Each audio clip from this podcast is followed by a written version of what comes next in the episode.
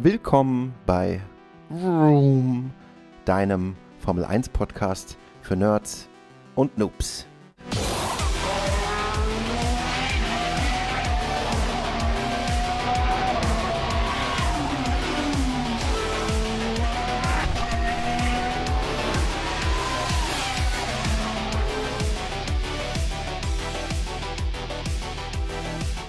Guten Tag und herzlich willkommen äh, zur zweiten Folge von Room, eurem Formel 1 Podcast für Nerds und Noobs.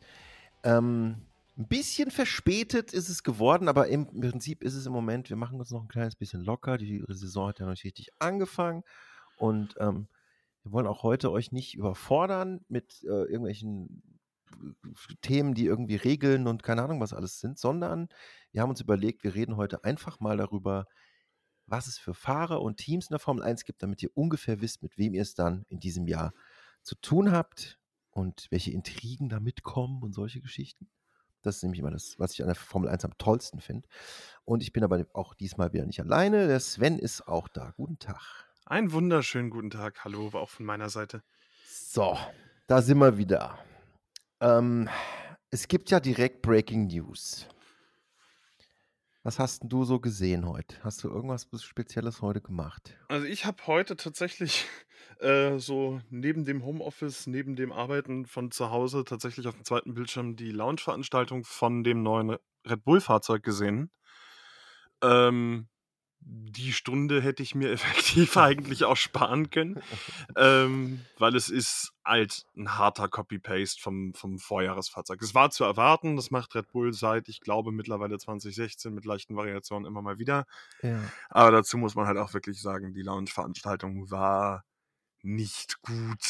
Okay. Es äh, war, gab technische Probleme. Sie haben den, den Start mehrfach um ein paar Minuten nach hinten verschoben. Ähm, es war vom Ton katastrophal. Die Mikrofone waren konstant zu laut eingepegelt. Es war immer so hart an der Grenze zum Feedback-Loop. Äh, es war äh, die, die eine Moderatorin hatte Ohrringe, die ständig mit diesem Headset angefangen haben rumzuklappern. Das, das macht mich ja immer wahnsinnig. Oh, das ist ähm, kacke.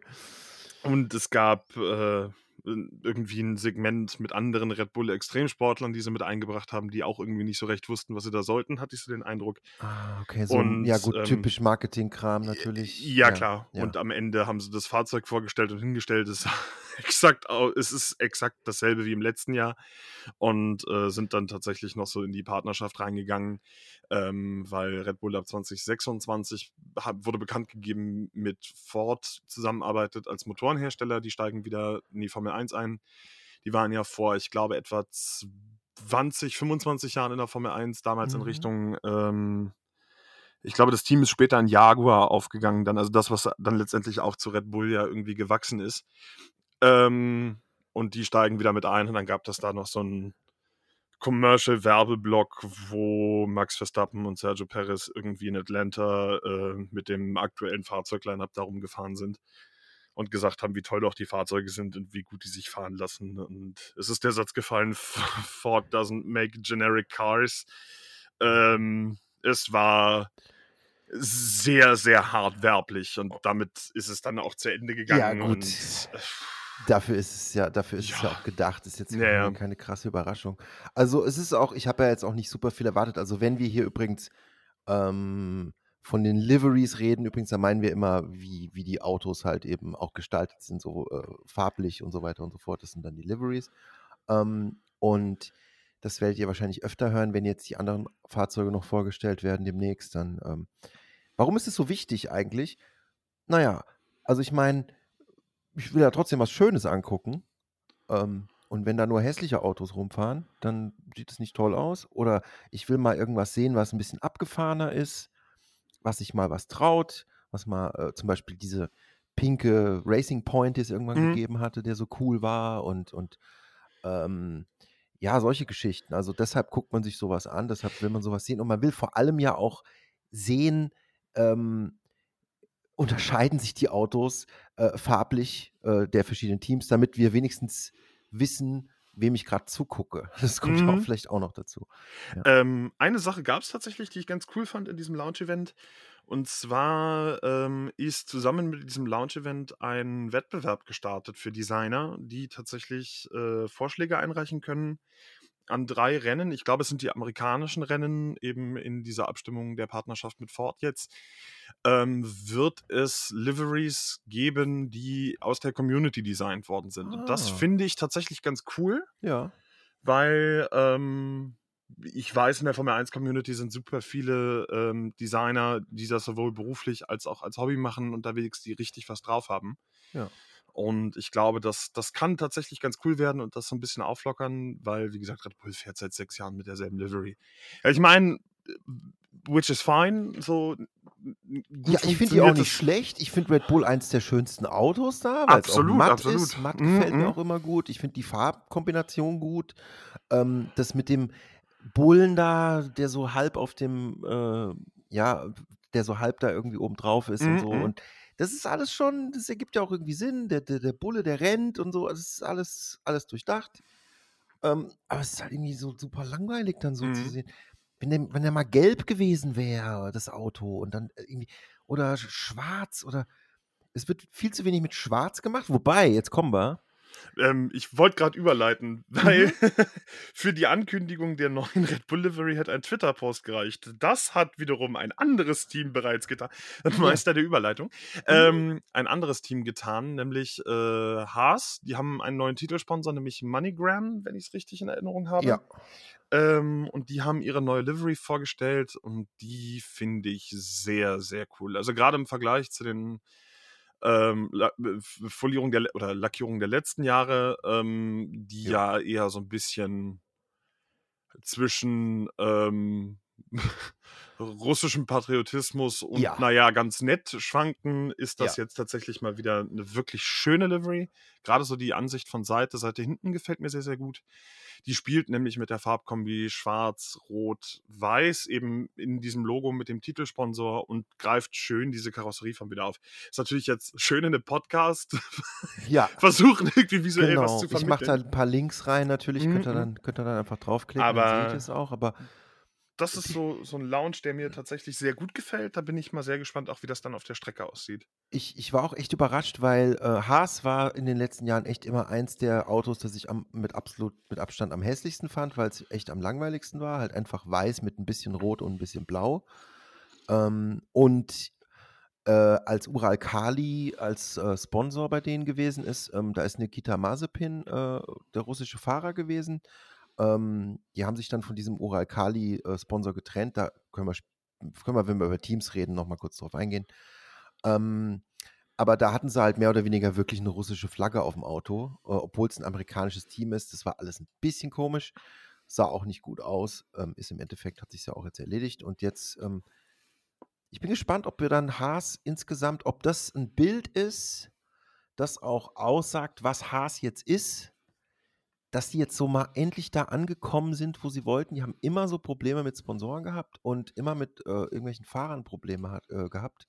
Und Jetzt haben sie, glaube ich, kommen, ja, kommen, können wir gleich später drauf eingehen, wenn wir über Haas reden, aber ähm, ich habe so das Gefühl, dass die Delivery auch so ein bisschen aussagt, wir sind jetzt mal angekommen. Wir haben jetzt endlich mal einen Sponsor und endlich mal die Leute, die wir eigentlich haben wollen.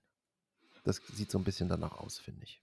Ich denke auch. Das äh, so. wirkt sehr, also im Vergleich zu dem, zu der Story, die Haas ja so ein bisschen durchgemacht hat, sehr Ja. gesettelt. Und das, Ja. ich glaube, das finde ich ganz gut. Finde ich auch. Glaub, glaub auch, dass das okay ist so. Ähm, ja, apropos Haas, apropos Teams, apropos Liveries und so weiter und so fort. Ähm, wir haben natürlich die, für dieses Jahr noch nicht alle Autos gesehen. Wir haben zwei gesehen von äh, zehn unterschiedlichen, weil es zehn unterschiedliche Teams gibt. Ähm, und die Autos von den Teamkollegen sich nicht wirklich groß unterscheiden, bis auf eine Kleinigkeit, äh, auf die wir noch eingehen. Aber wir können ja mal von hinten nach vorne aufziehen, wer überhaupt diese Leute sind, wie die so ungefähr drauf sind, wer da so in den Autos sitzt, wer die Teams, äh, ja, wer, die, wer Chef der Teams ist, was es für Teams sind, wo die überhaupt herkommen und so weiter und so fort. Damit ihr mal wisst, ähm, weil natürlich ist es beim Sport ja immer so, man braucht ja immer irgendjemanden, einen Underdog oder was auch immer, für den man irgendwie ist. Das ist ja langweilig zu gucken und zu denken, also ich bin jetzt nicht unbedingt Fan von jemandem, aber es gibt Leute, die mir mehr sympathisch als andere sind zum Beispiel. Und das finde ich schon wichtig, weil wenn ich es nur gucke und ich weiß überhaupt nicht, wer wer ist, ziemlich langweilig. Ähm, und das und wollen, ja. ist ja auch Teil des Sports. Also ganz ja. klar eine Identifikation mit den Fahrern, die ja auch tatsächlich alle für sich genommen eine, eine, eine Persönlichkeit sind und diese auch repräsentieren im Sport. Ja. Das, das ist ja, ist ja ganz, ganz großer und elementarer Bestandteil der Formel 1, die den, den, den Sport ja auch so, so reiz, reizvoll macht. Ja, äh, und, und deshalb wollen wir dann euch das mal auch ein bisschen näher bringen, damit ihr auch ungefähr wisst, was mit den Leuten so los ist. Wenn demnächst Drive to Survive losgeht, könnt ihr euch eh ein eigenes Bild davon machen. Ähm, falls ihr das hört, kann es auch sein, dass ihr durch Drive to Survive auf die Idee gekommen seid, mal in Formel 1 Podcasts reinzuhören. Willkommen in jedem Fall. Und ja, gucken wir einfach mal. Wen haben wir denn hier so? Ähm, ich würde mal sagen, wir fangen mit Williams an. Mhm. Ähm, das, die Reihenfolge, die wir jetzt hier sehen, ist, wenn ich es nicht falsch im Kopf habe, ähm, die Team Order, also die, die Teamanordnung, wie weit die in, dem, in der Konstrukteursmeisterschaft letztes Jahr gewesen sind.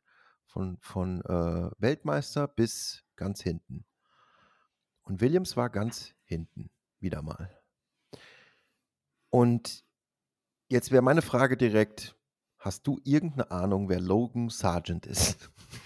Nein, tatsächlich nein. Okay. Ich weiß, der kommt irgendwo aus den Feeder-Series, Formel 3, Formel 2, hat da sehr, mhm. sehr viel Erfolg gehabt. War so ein bisschen Wackelkandidat zum Teil. Also es war eigentlich gesetzt, dass er irgendwo in die Formel 1 kommt. Es war noch nicht klar, ob und wie, weil ihm zum Zeitpunkt der Silly Season, also Silly Season ist immer so der, der Begriff, wenn das so losgeht in der zweiten Hälfte der Formel 1-Saison mit Fahrer wechseln. Wer kommt zu welchem Team? Wer beendet seinen Vertrag? Ähm, das ist immer ein urplötzlich ein heilloses Chaos, was da ausbricht. Und das, diesen, diesen Prozess oder diese, dieses Thema ist so bekannt in der Formel 1 als Silly Season. Und eben in dieser Silly Season 2022 kam so der Name Logan Sargent auf der sehr, sehr groß erfolgreich in der Formel 2 war, aber eben noch nicht genug Punkte auf seiner Superlizenz hatte. Das heißt, er durfte noch nicht für die Formel 1 fahren. Das war davon abhängig, ähm, gewinnt er weitere Punkte und Rennen in der Formel 2 oder eben nicht. Und das hat jetzt funktioniert. Und deswegen wird er 2023 bei Williams antreten und ähm, Nicola Latifi ähm, der bis 2022 ja bei Williams gefahren ist, da auch ablösen. Genau. Und ähm, ich habe gerade noch mal kurz äh, recherchiert, live nebenher. Ähm, er, ist Platz, er ist auf Platz 4 gekommen in der Formel 2 Weltmeisterschaft. Das heißt, ähm, das war so, dass ich glaube, er hätte Fünfter oder Sechster werden müssen, damit die Punkte reichen, damit er da rein darf äh, in die Formel 1 und ähm, hat halt geklappt. Das heißt, er ist da. Also niemand auch äh, Leute, die große Sponsorengelder mit, mitnehmen oder so in die Formel 1. Niemand kommt in die Formel 1 einfach so äh, als Fahrer, weil irgendwie gesagt wird, ich habe halt Kohle, ich will jetzt Formel 1 fahren. Man muss schon einen bestimmten Prozess durchgehen. Hat er gemacht. Ich kenne ihn nicht, weil ich in den, letzte, in den letzten zwei Jahren keine Formel 2 mehr geguckt habe. Ähm, ich hatte davor immer mal Formel 2 geguckt. Das ist ziemlich zu empfehlen auch. Es ist eigentlich ganz schön spannend und ziemlich cool. Ähm, äh, das ist ja quasi, quasi die Serie vor der Formel 1 ähm, und viele von der Formel 2 kommen in die Formel 1 und dann kennt man die schon. Das ist mhm. ziemlich interessant gewesen. Also ich habe zum Beispiel, war nicht überrascht, dass Mick Schumacher dann irgendwann da war und ich wusste auch schon, wie der so ungefähr drauf ist, weil ich in der Formel 2 gesehen habe. Ähm, kann man empfehlen, wenn man genug Zeit hat. Guckt auch gerne noch Formel 2, aber wir müssen jetzt nicht übertreiben. Also Logan Sargent, US-Amerikaner, ähm, im Williams-Team. Ähm, über das Team reden wir gleich noch, wenn ich jetzt noch erzählt habe, wer Alex Albon ist. Also Alexander Albon ist 96 geboren, ist, ähm, kommt, äh, fährt für Thailand, ähm, ist ein, äh, ist, ist geboren in England, aber, ähm, aber hat äh, thailändische Eltern und ist äh, für mich ein sehr sympathischer Typ so ein normaler Typ irgendwie. Das ist ziemlich lustig. Der ist relativ normal. Also in Drive to Survive hat man zum Beispiel gesehen, dass der ähm, bis es wirklich dann bei Red Bull damals losging, wo es leider nicht ganz geklappt hat für ihn, ähm, hat er mit seiner Schwester, glaube ich, und mit seiner Mutter oder mit zwei Schwestern in einer Wohnung einfach gewohnt und war einfach so normal. und und, und äh, der hat auch ziemlich viel durchgemacht. Seine, seine ähm, Mutter war auch im Gefängnis gewesen und lauter solche Sachen. Also es ist äh, ziemlich, ziemlich krasse Geschichten, die da hinten dran auch hängen. Ähm, er ist seit letztem Jahr bei Williams und ähm, hat ein bisschen über seinem Gewicht geboxt, würde ich behaupten, letztes mhm. Jahr schon. Also der war, ähm, der hat auf jeden Fall ziemliches Potenzial. Williams war in den letzten Jahren nicht so besonders toll. Ähm, ziemlich viele Probleme gehabt, äh, dann auch noch so Ownerwechsel und alles mögliche, solche, solche Sachen, äh, Todesfall ähm, in der Familie äh, Williams und ähm, jetzt, jetzt gehören sie zu Darlton Capital, das ist eine Venture Firm, die das irgendwie jetzt gekauft hat und die kümmern sich aber anscheinend ganz gut drum. Ähm, aber ja, Albon war auf jeden Fall bei,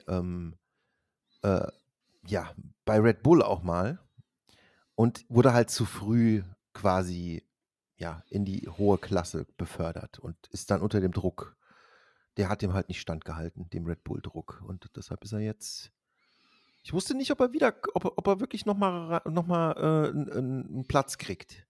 Und ich war sehr froh, dass er dann letztes Jahr den Williams-Platz gekriegt hat muss auch sagen, ist, glaube ich, ein, ein, 'n unterschätzter Fahrer. Also den den das ist so ein so 'n Fahrer, den hat man nicht so richtig auf dem Schirm, aber man sieht immer wieder, er performt auf einem konstant hohen, guten Level. Ja.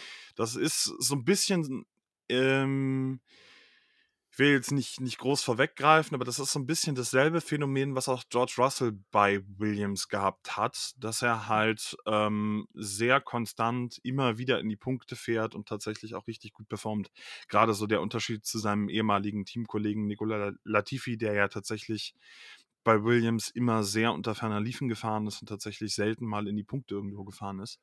Ja. Da merkt man tatsächlich schon selbes Fahrzeug, aber ganz andere Gewichtsklasse. Also ein, ein meiner Meinung nach ein, ein, ein Fahrer, wenn der ein bisschen besseres Equipment kriegt, könnte der auch so durchaus solide Top 5, Top 7 irgendwo in die Richtung mitfahren. Ja, denke ich auch. Also ich bin gespannt. Wir, wir dürfen halt gespannt sein, was, ähm, äh, ja, was jetzt passiert mit Williams. Das ist die große Frage. Williams ist seit ein paar Jahren schon echt immer die große Frage, was, was eigentlich am Ende, was sie, was sie machen können. Es ist immer, ich kann es immer nicht einschätzen. Ich, ich drücke denen immer so die, ich drücke denen echt immer die Daumen, weil ich immer denke, ich, würde es ihnen gönnen, dass sie mal wieder Erfolg haben, weil Williams war eins der erfolgreichsten Teams in der Formel 1 überhaupt. Ähm, Senna ist bei Williams gefahren. Äh, Nigel Mansell ist bei Williams gefahren. Das sind alles Namen, die man kennt einfach. Alain Prost ist bei Williams gefahren. Die sind alle Weltmeister geworden. Die waren Konstrukteursweltmeister ohne Ende. Das ist eins der wenigen Teams, das in der Formel 1 ein familiengeführtes Unternehmen ganz lange gewesen ist. Ähm, es ist auch eins der ersten Teams in der Formel 1 gewesen, wo eine Frau die Chefin dann gewesen ist, die Teamchefin. Claire Williams, ähm, nachdem Frank Williams es nicht mehr machen konnte, ihr Vater, ähm, der auch unglaublich viel Erfolg mit diesem Team hatte und ähm, diese ganze Dynastie mehr oder weniger, diese ganze Familie, die hinten dran hängt, die leben die Formel 1 und die kennen nichts anderes. Und ähm, es war echt, also da, da ist wirklich, da steckt extrem viel äh, Herzblut drin und der Name ist auch zum Glück immer noch Williams und heißt nicht mehr, heißt jetzt nicht Dalton Capital oder so. Ich hoffe, das bleibt auch so. Ähm, aber in den letzten Jahren, die haben so extrem abgebaut. Die hatten die Finanzen nicht. Das ist wirklich interessant, was da passieren könnte. Man weiß es nicht. Ich kann es immer nicht einschätzen. Ich weiß es einfach nicht. Bleibt abzuwarten. Ich bin sehr gespannt. Also ähnlich wie du ähm, bin, ich, bin ich eigentlich großer Fan des Teams ähm, weil die halt tatsächlich, die, die haben so diese, diese untrennbare Assoziation mit der Formel 1. Die haben ja. diesen, diesen unfassbaren Racing-Pedigree, den die mitbringen. Und es ist, ich bin sowieso immer so ein, so 'n Typ. Ich, ich mag die Underdogs und freue ja. mich tatsächlich auch sehr, wenn da tatsächlich Erfolge erzielt werden und das funktioniert. Und wenn auch mal jemand anderes gewinnt oder vorne solide mitfährt als die, die, die üblichen Verdächtigen. Ja, finde ich auch. Ähm, es ist, ist sehr, sehr viel spannender oder gut anzusehen, wenn dann eine Überraschung halt einfach äh, da ist. Wer weiß, mhm. vielleicht ist Williams eine Überraschung. Vielleicht sind sie wieder schlecht. Man weiß es nicht.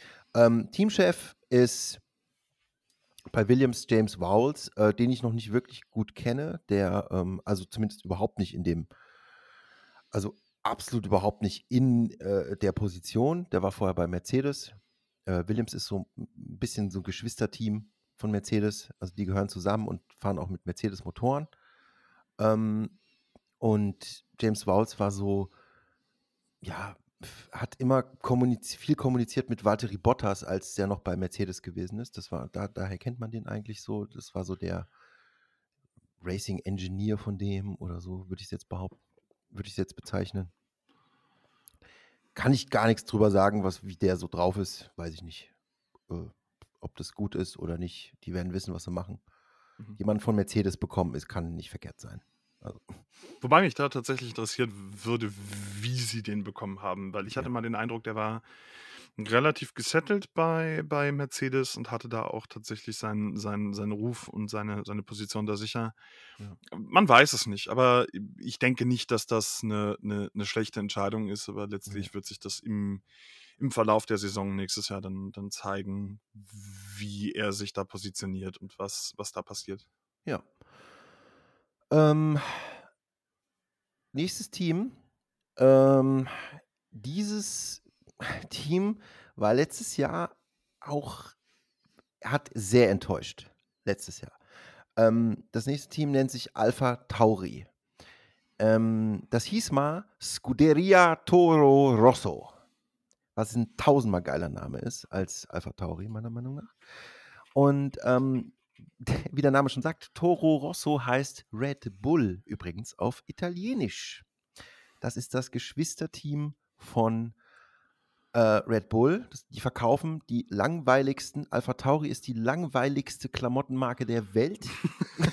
Mit den teuersten Klamotten, die du dir vorstellen kannst, die richtig langweilig aussehen. Ähm, Form meets Function oder so nennen die das dann oder was auch immer, ich weiß es nicht.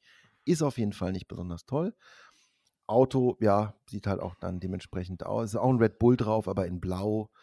Die nennen sich jetzt halt Alpha Tauri. Ähm, und ähm, ja, der, Team, äh, der Teamchef hier ist äh, Franz Tost.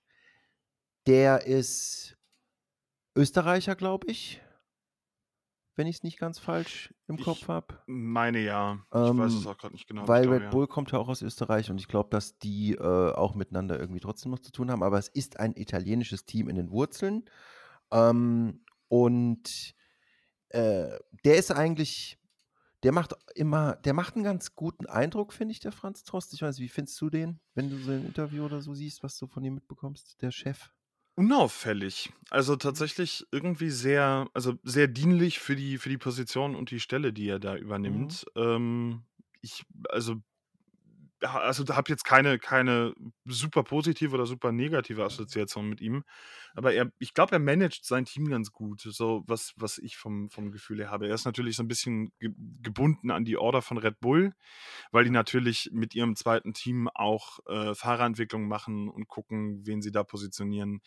Ähm, das ist ja in 2019, glaube ich, passiert, wo sie ja mit, äh, Pierre Gasly und, ähm ich glaube, Alex Albon ja tatsächlich da geschoben haben und geschaut haben, wen, wen schicken sie wohin, in welches Team, teilweise mitten in der Season gewechselt.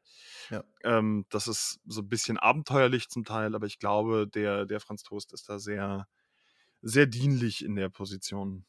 Ja, also ich glaube, er kümmert sich, soweit ich das jetzt so mitbekommen habe und was man so hört, ähm, äh, sah es immer so danach aus, als würde er sich auf jeden Fall ganz gut kümmern. Also als Beispiel, einer der Fahrer ist äh, Yuki äh, Tsunoda äh, ein japanischer Fahrer, äh, der kleinste äh, im, im Feld. Ähm, und er ist, er hatte zum Beispiel, es, es gab ziemliche Probleme in Anführungsstrichen mit der äh, Sprachbarriere bei ihm. Ähm, und mittlerweile ist es sehr viel besser geworden, aber der hat am Anfang in den Interviews und so, war er immer sehr zurückhaltend und eigentlich ist er voll der lustige, lustige Kerl. Aber er konnte das halt nicht so richtig zeigen und äh, nur als Beispiel für Franz Toast, der halt eben äh, ja der Teamchef ist, er hat ihn halt dann, er hat den Leuten dann halt auch immer wieder gesagt, Leute, ähm, lasst sie mal ein bisschen Zeit und macht nicht immer hier, ähm, der hat das und das gesagt, aber er meint das nicht so, weil er weiß nicht, wie er es sonst ausdrücken soll und so. Er hat ihn da sehr oft in Schutz genommen, das fand ich richtig gut, weil diese jungen Leute, die müssen natürlich, ich meine, wenn du da vor der Kamera stehst und nicht die Sprache richtig sprichst, das ist ja klar, dass das äh, nicht einfach ist. Und ähm, das hat er immer ganz gut gemacht. Und Yuki Tsunoda ist ähm, sehr, sehr aufbrausend, wenn er fährt. Äh, also wenn er funkt, er schreit gerne mal rum.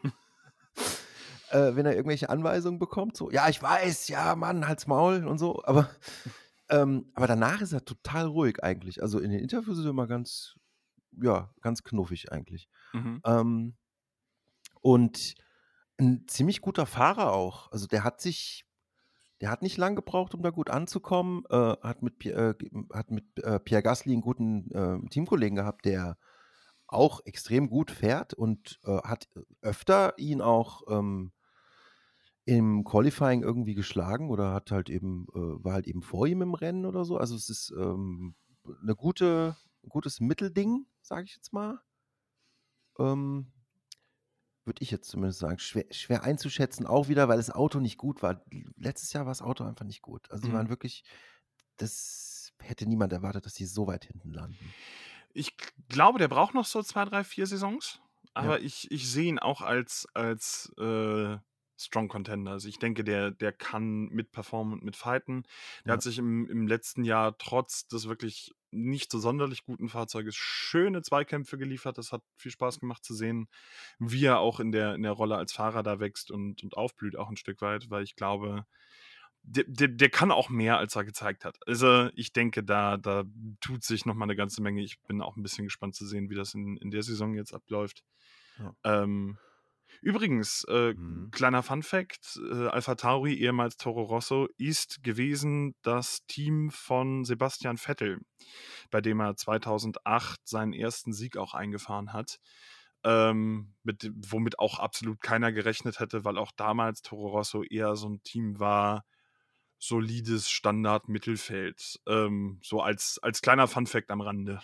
Ja, das war dieses ganz krasse Regenrennen, glaube ich, wo er total alle platt gemacht hat und irgendwie gar nichts ging, wenn ich es richtig im Kopf habe. Oder es gab da eins, was richtig heftig gewesen ist, wo, mhm. wo er voll richtig gut gewesen ist. Willst du ein bisschen was über Nick de Vries erzählen vielleicht? Gerne. Nick de Vries ist ein, ein, auch noch, also startet dieses Jahr die erste Saison in der Formel 1, ist aber in diesem ganzen ähm, Motorsportzirkus schon, schon länger zugegen. Der ist, glaube ich, davor Formel E gefahren, relativ viel und auch schon eine ganze Weile als äh, Reservefahrer bei Mercedes angestellt und hat letztes Jahr als Reservefahrer, ähm, ich glaube bei Williams auch war er dann zugegen, ähm, eine super starke Performance abgeliefert, die auch keiner so wirklich auf dem Schirm gehabt hat ursprünglich, was auch keiner erwartet hätte. Ähm, und startet dieses Jahr für Alpha Tauri als Ersatz für Pierre Gasly, der zu Alpine gegangen ist, äh, kommt aus den Niederlanden und ist so nach meinem Gusto ein sehr sehr smarter Typ, also sehr, sehr besonnen, sehr ruhig, ähm, sehr, sehr, so, so cold-headed, also so, so sehr, sehr, sehr entspannt in dem, was er tut. Und das finde ich, glaube ich, ganz sympathisch. Ich, da bin ich mit am meisten gespannt, wie er in der, in der Rookie-Season performen kann, was da passiert. Ähm, weil ich glaube, der ist, also, man kann ja von Toto Wolf halten, was er möchte, aber die Fahrer, die er auf der Liste hat, sind alle ausnahmslos Talente und glaube ich, können mit dem richtigen Werkzeug und der richtigen Entwicklung richtig liefern. Und er ist so einer davon, ähm, wo ich tatsächlich sehr, sehr gespannt bin. Wie gesagt, in der Formel E schon gute Erfolge erzielt. Ähm, ich glaube, er ist zweifacher Formel E-Weltmeister. Ich, ich meine ja. ja. Also hat da auch tatsächlich sehr, sehr, sehr stark geliefert. Und ähm, freue mich, ihn in der Formel, Formel 1 zu sehen. Also da bin ich, bin ich sehr happy, dass er da einen, einen Seat bekommen hat und auch, auch sich äh, positionieren kann und gucken, in, in welche Richtung das geht. Also ich äh, sehe es mit einem Lachen und einem weinenden Auge bei Nick de Vries, äh, weil ähm, ich gucke mir immer die äh, Vor- und Nachberichterstattung an von, äh, auf F1 TV und ähm, er hat da sehr oft, äh, er war da sehr oft als Gast einfach, als jemand, der halt auch interviewt mhm. und seine Expertise irgendwie gibt. Also er hat unglaublich viel Ahnung, ist auch der totale Nerd. Ähm, ist super lustig gewesen, aber total professionell. Also der hätte auch einfach, wenn der keine Formel-1-Karriere machen hätte können, dann hätte der auch äh, Will Buxton oder irgendjemanden ablösen können, meiner Meinung nach. Dann hätte der auch einfach da das moderieren können. Der war richtig cool immer. Bisschen schade, dass es das natürlich jetzt weniger werden wird. Aber ich freue mich schon auf die Interviews nach den Rennen. Ähm, ich bin sehr gespannt auf jeden Fall, was da, was da passiert.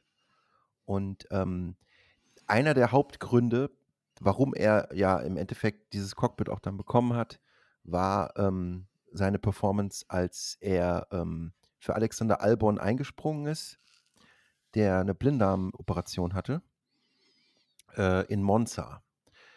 In Monza gab es ein Rennen, wo er das erste Mal in einem Rennen dann mitgefahren ist. Also als Ersatzfahrer ist Nick de Vries da mitgefahren und äh, hat Punkte geholt mit dem Williams-Team die nicht viele Punkte geholt haben äh, letztes Jahr. Und ähm, ist richtig gut gefahren einfach. Und alle haben gesagt, okay, der kann nicht nur Formel E, der kann auch Formel 1. Und ähm, jetzt ist er da. Wir können gespannt sein, auf jeden Fall. Das nächste Team ist. Nächste Team ist ein bisschen also wir haben jetzt schon nicht kurz gesprochen über die einzelnen Teams und Fahrer, aber bei Haas müssen wir echt noch ein bisschen ausholen, finde ich. also wir sind jetzt beim Haas F1-Team. MoneyGram Haas F1. Wie sie dieses Jahr heißen. Ähm, der erste Fahrer, oder reden wir erst über, reden wir erst über das Team. Erzähl doch mal, erzähl doch mal was über Haas. Über HSF1. Was ist H das? HSF1 ist so das, das jüngste Formel 1-Team, meine ich. Also das, das neueste Formel 1-Team. Die haben vor einigen Jahren, ich meine 2017, 2016, 2017, in die, in die Formel 1 gestartet und äh, waren tatsächlich, sind gestartet oder angetreten als großer, großer Underdog, eben als Neuling in der Formel 1 ohne große Erfahrung, ohne großen Hintergrund. Haben wilde Geschichten mit unterschiedlichen Sponsoren und äh, Entwicklungen durch. Ähm, ist sehr, sehr, sehr, sehr spannend äh, von einem Energy Drink Hersteller, der urplötzlich dann ausgestiegen ist und seine Sponsorengelder nicht mehr gezahlt hat. Hier mit, ähm, also Rich Energy, der Gründer von denen ist auch irgendwie komplett abgedreht in eine ganz komische Aluhut-Richtung. Ähm, das war der erste große Hauptsponsor für Haas. Äh, das tierisch in die Binsen ging. Das Team musste mehrfach tatsächlich irgendwie gucken, wo kriegen sie das Geld her, um in der Formel 1 irgendwie bestehen zu bleiben. Dann war die nächste große Geschichte eben das äh, Sponsorship von Ural Kali, ähm, beziehungsweise Uralchem, einer, äh, einem russischen, einer russischen Chemiefabrik, äh, die dann tatsächlich auch ein Stück weit dafür gesorgt haben, dass ein sehr kontroverser Fahrer, Nikita Mazepin, ähm, bei Haas einen Formel-1-Sitz bekommen hat, ähm, der dann äh, auch nicht gut performt hat, unabhängig von seiner, seiner persönlichen Problemstellung. Ähm, vor der Saison 2021 gab es da ein äh, Video, was aufgetaucht ist, äh, wo er sexuell übergriffig geworden ist gegenüber einer Frau. Und äh, da war eigentlich schon klar, dass äh, diese Person oder dieser Fahrer in der Formel 1 nichts zu suchen hat. Ähm, ist dann aber dennoch angetreten und gefahren und auch da hat er nicht gut performt. Eben gesetzt durch den Sponsor Uralkali, ähm, was sich dann mit Beginn des Angriffskriegs in die Ukraine auch erübrigt hat, wo die Formel 1 dann Sanktionen ausgesprochen hat gegenüber russischen Fahrern und russischen Sponsoren äh, angelehnt an die Sanktionen gegenüber russischen Firmen, ähm, natürlich unvermeidbar, wo Haas wieder fraglich dastand, wie finanziert sich dieses Team. Jetzt haben sie das erste Mal einen Hauptsponsor mit äh, MoneyGram, wo, wie gesagt, vorhin schon angesprochen, jetzt tatsächlich mal so der Eindruck von Langfristigkeit und so, so ein gesettelt sein irgendwie aufkommt. Und bin da sehr gespannt, was passiert. Ich finde, Haas hat auch mit äh, dem Teamchef nicht so unbedingt ein glückliches Händchen. Günther Steiner ist ein super unterhaltsamer Typ, muss man ehrlicherweise sagen. Der hat. Entertainment Value ist auf jeden Fall nicht äh, davon zu weisen. Da, absolut. Da gibt es auch sehr zu empfehlen in Drive to Survive eine Folge, wo er sich auch mit seinen Fahrern öfter mal anlegt. Und ähm, das, das ist unterhaltsam, aber ich habe den Eindruck, er tritt nicht sonderlich professionell auf. Das tut dem Team nicht gut. Ähm, nicht so richtig, nee. Bleibt also, jetzt abzuwarten, wie sich das entwickelt, aber auch da ist ja so der Verdacht aufgekommen, dass er und Mick Schumacher, Mick Schumacher ist letztes Jahr für Haas oder die letzten zwei Jahre für Haas gefahren, ähm, persönlich nicht so sonderlich gut miteinander konnten, weswegen er jetzt auch nicht mehr bei Haas fährt.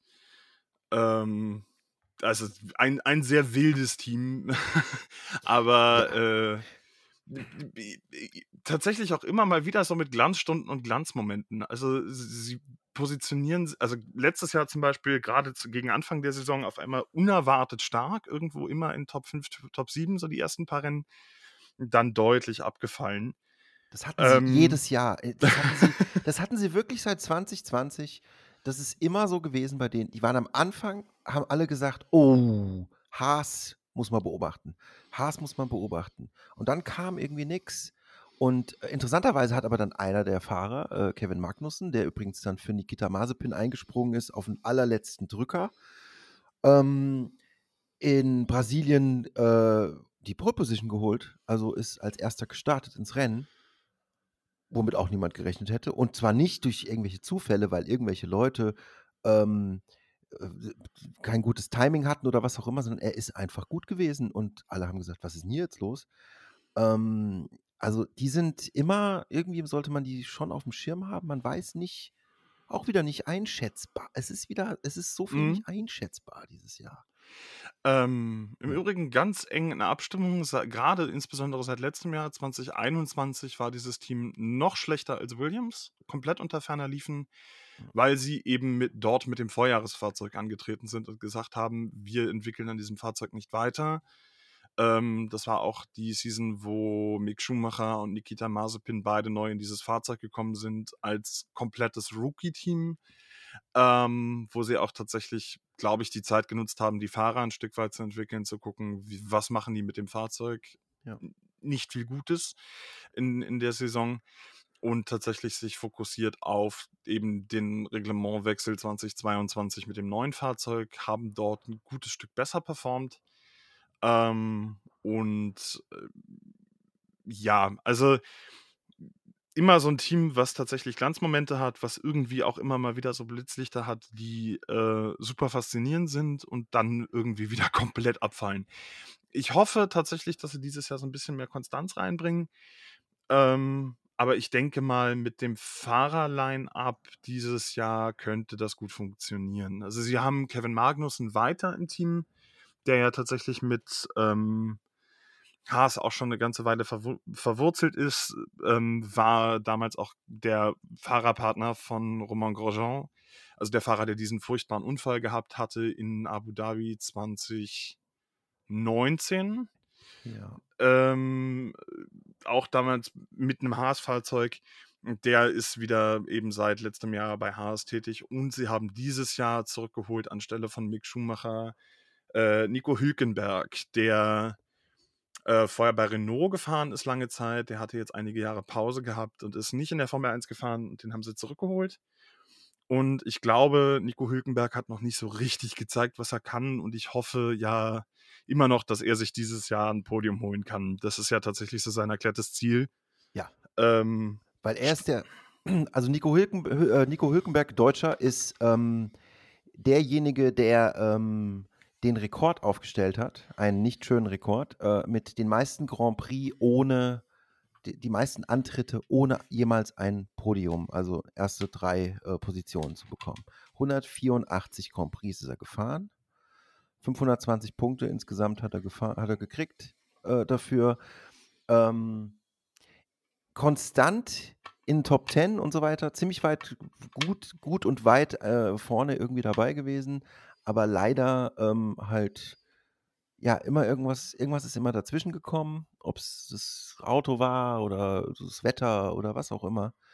Ähm, ja, auch wieder Verweis zu äh, Drive to Survive auf jeden Fall. Könnt ihr unbedingt mal reingucken, weil ähm, da sieht man auch, warum er am Ende dann leider nicht mehr weiter in der Formel 1 äh, gefahren ist, weil mhm. er in der letzten Saison, die er hatte, nicht, hat er sehr viel Pech gehabt auch. Und Pech ist halt leider auch, ja, Pech und Glück hat halt auch viel zu, zu sagen in dem Sport. Äh, explosive, äh, äh, nö, sprechen. Explosive, explosive, äh, ja. ex, explosive Fahrerkombinationen, weil ja. äh, in der Vergangenheit gab es immer mal wieder Situationen, wo sich die beiden so gar nicht riechen konnten. Ja. Ähm, ich habe die Situation nicht mehr genau im Kopf, die kannst du vielleicht gleich nochmal erzählen. Aber äh, die beiden kamen nie so richtig irgendwie miteinander zu Rande. Da bin ich mal gespannt, wie das im Team funktioniert. Aber ich denke, die beiden sind ja auch irgendwie so ein paar Jahre gereift und äh, ja auch eigentlich sehr, beide sehr dienliche Fahrer. Ähm, bin ich mal sehr gespannt, was das mit dem Team macht und wie sich hoffentlich konstant Haas auch mal positionieren kann jetzt 2023. Ja, also ich, äh, die wurden da natürlich schon oft dazu gefragt jetzt, äh, seid ihr eigentlich äh, immer noch sauer aufeinander oder irgendwie sowas und beide haben halt gesagt, wir kennen uns ja gar nicht. Wir sind auf der Strecke ein paar Mal aneinander geraten, aber es wird schon irgendwie funktionieren. Wir kriegen es schon irgendwie hin. Wir sind alt genug mittlerweile. Ähm, und äh, haben auch ein paar Sachen seitdem wieder erlebt. Und äh, was da irgendwie passiert ist, war halt irgendwie, äh, dass Nico äh, Hülkenberg halt eben äh, bei einem Interview, also Kevin Magnussen, es ist so, so bescheuert. Ist auch wieder so typisch Männer, so ein typisches Männerding. Ähm, so, wir müssen zeigen, wer der Stärkste ist. Ähm, das war so ein Interview, also Kevin Magnussen hat ein Interview gegeben und im Hintergrund läuft halt Hülkenberg vorbei und guckt halt zu ihm und sagt so, ah, once again, the most uns unsporting driver on the grid, also der total unfaire Sportler und so weiter. Und dann hat äh, sich Kevin Magnussen während des Interviews ganz langsam umgedreht und einfach ganz trocken gesagt, why don't you just suck my balls? Und das ist irgendwie so ein Meme, in der Formel 1 gewesen dann und äh, alle fanden es äh, super lustig. Und äh, dann dachten alle, sie würden sich jetzt hassen und so. Und äh, im Eifer des Gefechts wird halt mal Quatsch geredet. Und die sind sowieso alle, das sind Formel 1-Fahrer, die sind alle äh, extrem kompetitiv und äh, nicht die besten Freunde miteinander. Also von daher, pff. Teamkollege in der Formel 1 heißt nicht Kollege und heißt auch nicht Team, dass wir immer miteinander äh, äh gut auskommen und füreinander was machen. Weil wenn es darum geht, dann geht es immer darum, ich möchte äh, der Beste sein. Fertig. Äh, klar, im Team ja. ist dein Teamkollege halt auch einfach dein erster Benchmark, dein erster Vergleichswert. Ja. Das ist ja äh, gerade das, wo sie bei Haas auch Mick Schumacher ja an Kevin Magnussen auch gemessen haben ähm, in, in meiner Meinung nach auch ein Stück weit ein unfairer Vergleich, aber das, ja. das äh, klar, du, du musst innerhalb eines Teams, weil die Teams haben oder beide Fahrer haben halt dieselbe, dasselbe Fahrzeug, dasselbe Werkzeug auch zur Verfügung. Und das ist so der erste Vergleichswert, den ein Fahrer halt auch hat. Wenn im Team ein Fahrer konstant vorne wegfährt, dann muss man halt auch sagen, in der Saison war es dann halt auch einfach per se der bessere Fahrer. Und ähm, das macht so diesen, diesen Konkurrenzkampf im Team, diesen, also das ist dann eher weniger Teammates, sondern tatsächlich eher, eher eine Konkurrenzgeschichte, die da auch abläuft. Nicht immer und nicht bei allen, aber tatsächlich bei, bei sehr vielen Teams ist das ein, oft ein Problem, dass da die Fahrer in den Teams auch mal aneinander, aneinander geraten und auch äh, da so ein, so ein Konkurrenzkampfgedanke auch entsteht. Jemand, der besonders gut in Konkurrenzkampf ist und in äh, Leute gegeneinander ausspielen, ist äh, Fernando Alonso. Oh ja. Der äh, jetzt dieses Jahr bei Aston Martin fährt. Fernando Alonso ist der älteste Fahrer in der Formel 1. Der ist so alt wie ich, 41. Und er war in jedem Team, das es gibt. eigentlich auch schon untergekommen, weil er schon, äh, weiß ich nicht, seit Ewigkeiten halt einfach Formel 1 fährt und halt einfach Teams wechselt. Ähm, viele behaupten, das liegt daran, dass er äh, einfach kein guter, überhaupt kein guter Teamplayer ist und dass er beispielsweise in der Zeit, in der er bei McLaren gewesen ist damals, äh, mit äh, Lewis Hamilton zusammen, hat er zum Beispiel Mechaniker bestochen, angeblich, dass sie sein Auto zuerst oder besonders behandeln oder was auch immer ähm, und so weiter. Ähm, es gab äh, einen Skandal, dass er ein Rennen gewonnen hat, weil ein Teamkollege von ihm äh, gesagt bekommen hat, er soll in die Wand fahren, damit ein Safety Car rauskommt, damit äh, er die Position behält und so weiter und so fort. Und das ist äh, im Endeffekt Crashgate geworden und das ist auch äh, wirklich so passiert. Das äh, wurde im Nachhinein auch bewiesen. Ähm, ich mag ihn nicht besonders gerne als Typen. Ich finde ihn weiß ich nicht. Das ist so der typische Mann mit Macht-Dude für mhm. mich. Ich bin schon immer da, ich mache das schon immer so und alle sagen immer, er ist der super Fahrer und er ist, und das stimmt auch alles, er ist ein fantastischer Fahrer, er ist immerhin auch zweifacher Weltmeister. Das wird man ja nicht einfach ohne äh, irgendwie gut zu sein. Aber viel von dem, was er macht, ist berechnend und irgendwie schwierig, ja. Shady Zeug und ich, ich bin mir nicht sicher, ich weiß es nicht. Und äh, er ist jetzt bei Aston Martin. Ähm, äh, er war letztes Jahr bei Alpine. Das war mal ursprünglich Renault und ähm, er war auch zwei Jahre gar nicht im Sport. Ähm, er hat eine Pause gemacht und dann kam er aber wieder, was auch für mich wieder so ein typisches merkst du nicht, dass es irgendwann mal reich Ding ist. Also es ist alles so ein bisschen. Und jetzt geht er zu Aston Martin. Warum geht er zu Aston Martin? Es ist ein viel schlechteres Team als, als Alpine gewesen dieses äh, letztes Jahr. Ähm, Geld, was anderes kann ich mir nicht vorstellen. Ich äh, also, kann mir vorstellen, ähm, er, er, übernimmt ja die Rolle von Sebastian Vettel in dem Team jetzt. Sebastian Vettel ist vorher bei Aston Martin gefahren in den letzten zwei Jahren.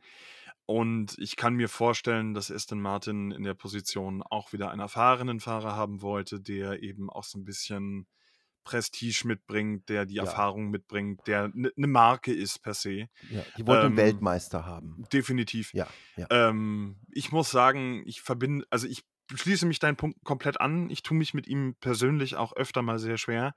Ähm, muss aber auch sagen, so ich assoziiere mit Fernando Alonso auch eine eine Zeit, die für mich mit der Formel 1 ein bisschen nostalgisch verklärt ist. Das ist so die mhm. meine Hochphase der Formel 1 gewesen, so 2004, 5, 6 rum.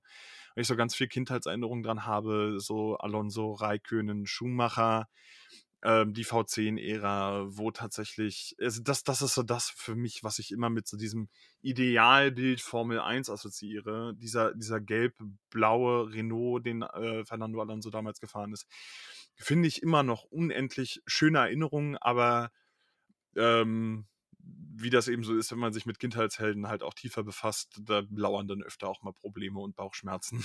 Ja. Und, und äh, don't get me wrong, ich bin hier für komplett das ganze Drama und die kompletten Intrigen. Ohne Frage, ohne Frage. Ich, also ich will es nicht, dass es total langweilig ist und alle super äh, geleckt und total äh, nett und lieb und so weiter sind. Ich brauche sowas. Ich gucke mir dann auch Crashgate genau an. Ich will wissen, was da passiert ist. Und ich möchte die Skandale mitbekommen, wie er seine Mechaniker äh, bestochen hat und so. I love it. Aber ähm, ich mag ihn deshalb nicht. Aber dass, dass es passiert, ja, okay, gib mir sowas. Ich, ich brauche ähm, Intrigen, ich brauche so ein Zeug. Also dafür gucke ich das. Wobei man auch ehrlicherweise gestehen muss, insbesondere für das Alter, was er in den Sport mitbringt und die, die, die Dauer, die er schon dabei ist. Letztes Jahr hat er super, super starke, super spannende, interessante Manöver gefahren, die ich ja. von ihm absolut nicht mehr erwartet hätte, muss ich ehrlich sagen. Voll. Ähm, er ist halt wirklich auch einfach immer noch ein Weltklasse-Fahrer. Auch das kann man Total. ihm nicht absprechen. Aber äh, man darf auch durchaus Dinge kritisieren. Ja, auf jeden Fall. Ähm, was man vielleicht auch kritisieren könnte, wäre, wenn man ein Formel-1-Team kauft ähm, und dann seinen Sohn oh, ja. äh, reinsetzt als Fahrer, ähm, der sowieso mit einem äh, Diamant-goldenen Löffel irgendwie äh, geboren wurde im Mund ähm, und irgendwie schon immer alles bekommen hat, was er irgendwie will. Und dann äh, sagt man hier, äh, wenn man halt ähm, Lawrence Stroll ist, das ist der ähm, Besitzer des Teams Aston Martin, sagt man dann so, okay, ich kauf, ich kauf dir ein Team. Wie wär's denn damit? ähm, das hat Lawrence Stroll gemacht. Äh, Multimilliardär, ähm, in erster Linie reich geworden durch äh, Mode-Dinge, so irgendwie Boss hat er irgendwas gemacht und, und äh, solche Geschichten. Ähm, und hat dann halt ein Formel-1-Team gekauft. Ähm, und hat dann gesagt, ich setze meinen, äh, meinen Sohn, äh, setze ich einfach auch ans Steuer. Der hat es nicht leicht. Also, das klingt jetzt ein bisschen komisch. Der Lance Stroll hat es nicht besonders leicht, obwohl er so reich ist und obwohl er in so eine Familie geboren wurde und dafür im Prinzip ja nichts gemacht hat, weil viele direkt sagen, der fährt ja nur in der Formel 1, weil sein Vater da ist. Das mag zu einem gewissen Maß stimmen, aber er hat auch ein Podium gehabt. Er hat gute Leistung gebracht. Er hat öfter schon wirklich einiges Gutes hingekriegt. Seine letzte Saison, wenn ich das mal so sagen darf, war ziemlich beschissen, weil er auch äh, einfach nicht in den Rückspiegel guckt. ähm, er hat äh, drei Podium, äh, Podiums sogar. 194 Punkte und insgesamt 122 Rennen. Also er kommt nicht von irgendwo und wurde einfach in ein Cockpit geworfen, sondern es hat schon, manchmal finde ich, dass er ein bisschen unfair behandelt wird. Und ich finde ihn auch gar nicht unsympathisch, weil er ist sich sehr bewusst, wo er herkommt. Mhm. Ja. Das ist beim, also ich muss mal ganz offen und ehrlich ein Geständnis machen, ich werde mit ihm nicht warm.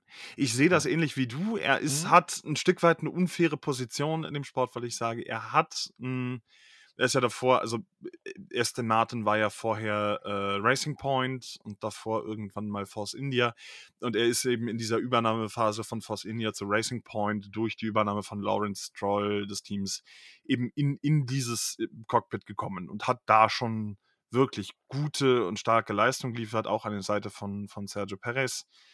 Ähm, der, also Lance Troy kann fahren, das muss man ehrlicherweise sagen. Mhm. Und ich weiß nicht wieso, ich kann das nicht verordnen, ob das tatsächlich diese, dieser Diamant-goldene Löffel ist oder was das ist. Ich finde ihn fürchterlich unsympathisch. Und ich habe so eine unendliche Antipathie und wow. ich weiß nicht, okay. wo es herkommt. Krass. Und ich, ich, das ist super unfair und das ist ein super persönliches Ding ähm, was ich auch einfach nicht so richtig begründen kann. Deswegen finde ich das nochmal umso schlimmer. Aber ich, ich komme mit ihm nicht klar. Ich, ich weiß ja, es nicht. Muss ja auch nicht.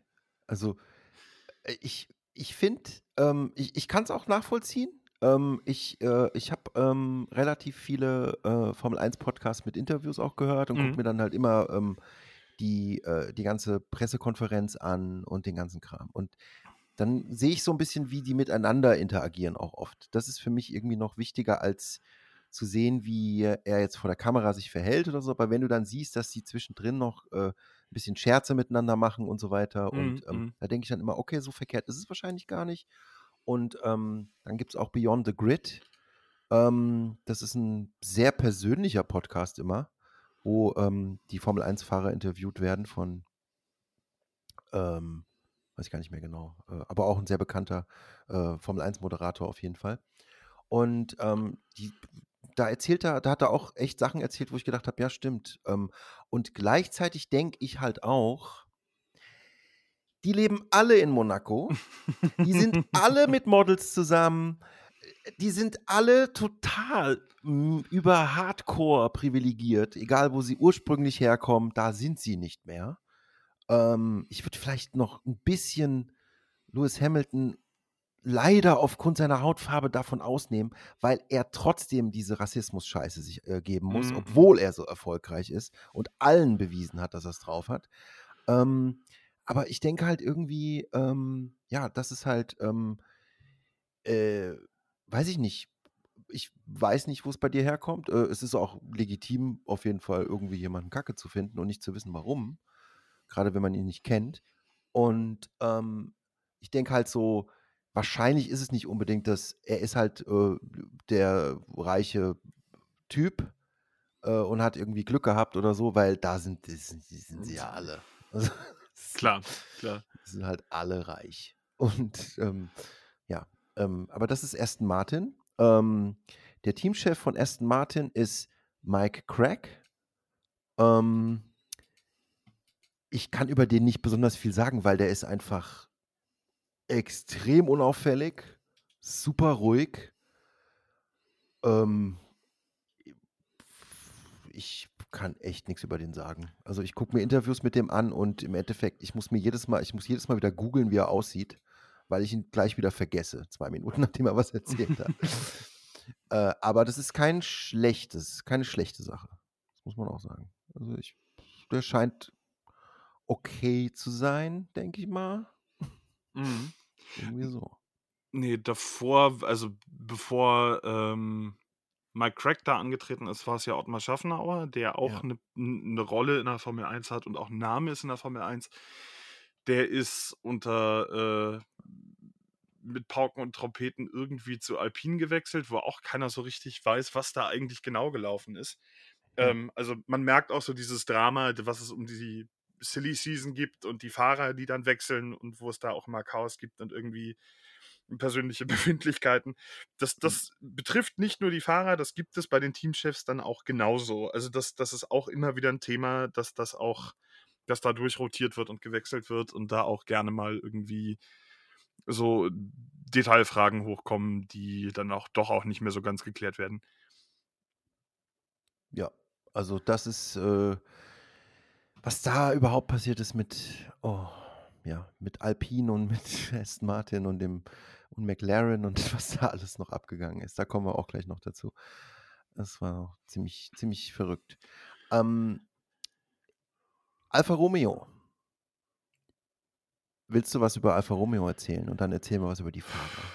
Alfa Romeo, die, die erste große Assoziation, die ich mit Alfa Romeo habe, gerade dieses Jahr, ist Bauchschmerzen. Ganz viele große Bauchschmerzen. Echt? Ähm, Wo, wo, woher rührend? Ich muss jetzt Ähm, gerade nicht überlegen, was du genau meinst. die, äh, das Alfa Romeo-Team hat sich für 2023 einen neuen Hauptsponsor geangelt. Ähm, eine Firma, die äh, aus unterschiedlichen Geschichten gerade in, insbesondere im Bereich Twitch-Streaming auch eine, eine, eine große Rolle äh, übernommen hat und eine große öffentliche Debatte auch angestoßen hat, gerade in Deutschland, ähm, und zwar die Firma Stake.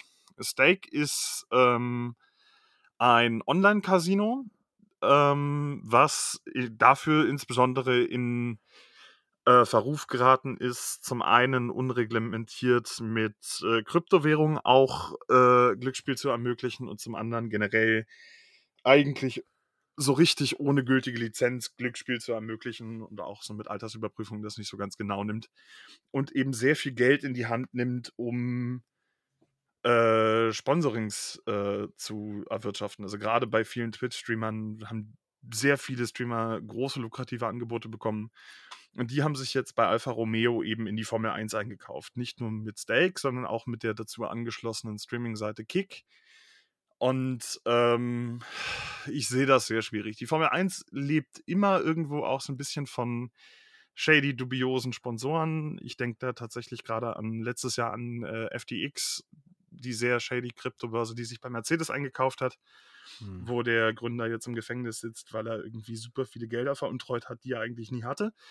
Ähm, und jetzt geht das ein bisschen in Richtung Glücksspiel und beworben als Entertainment- und Lifestyle-Brand. Und damit Ah, tue ich mich sehr, Mission sehr. Winnow 2.0 und ah, Ja, aber aktiv Shit. promoten, Leute in Süchte und Ruin zu treiben. Ja, das das, ist wirklich richtig scheiße. damit habe ich sehr, sehr, sehr große Probleme. Ja. Scheinbar brauchte die Firma dringend, oder der der Rennstall dringend Geld. Ähm, anders kann ich mir das kaum erklären. Obwohl es das Geschwisterteam von Ferrari ist. Ja, Ähm, ah, jein. Also ja, ursprünglich so ein- ist es mal sauber gewesen, Mhm. aber ist auch immer noch sauber. Mittlerweile steht ja fest, sauber, beziehungsweise Alfa Romeo wird 2026 von Audi übernommen. davor war es jetzt Alfa Romeo, dann war es mal BMW Motorsport. Äh, übrigens. Ja, die, waren, die waren halt mal sauber, aber jetzt sind sie halt mhm. dreckig, ne? mit dem ganzen Sponsorenscheiß. Äh, lustiger ja. Funfact an der Seite: Als BMW Motorsport bzw. BMW Sauber damals mit Ferrari-Motoren angetreten. Richtig lustig. Mhm. Ähm, also auch nochmal um zu verdeutlichen, wie das so funktioniert, mit welcher Konstrukteur fährt mit welcher Motor und so weiter. Mhm. Dass das teilweise völlig absurd ist. Das ist so wie McLaren Honda damals gewesen. Ja. Anderes Thema.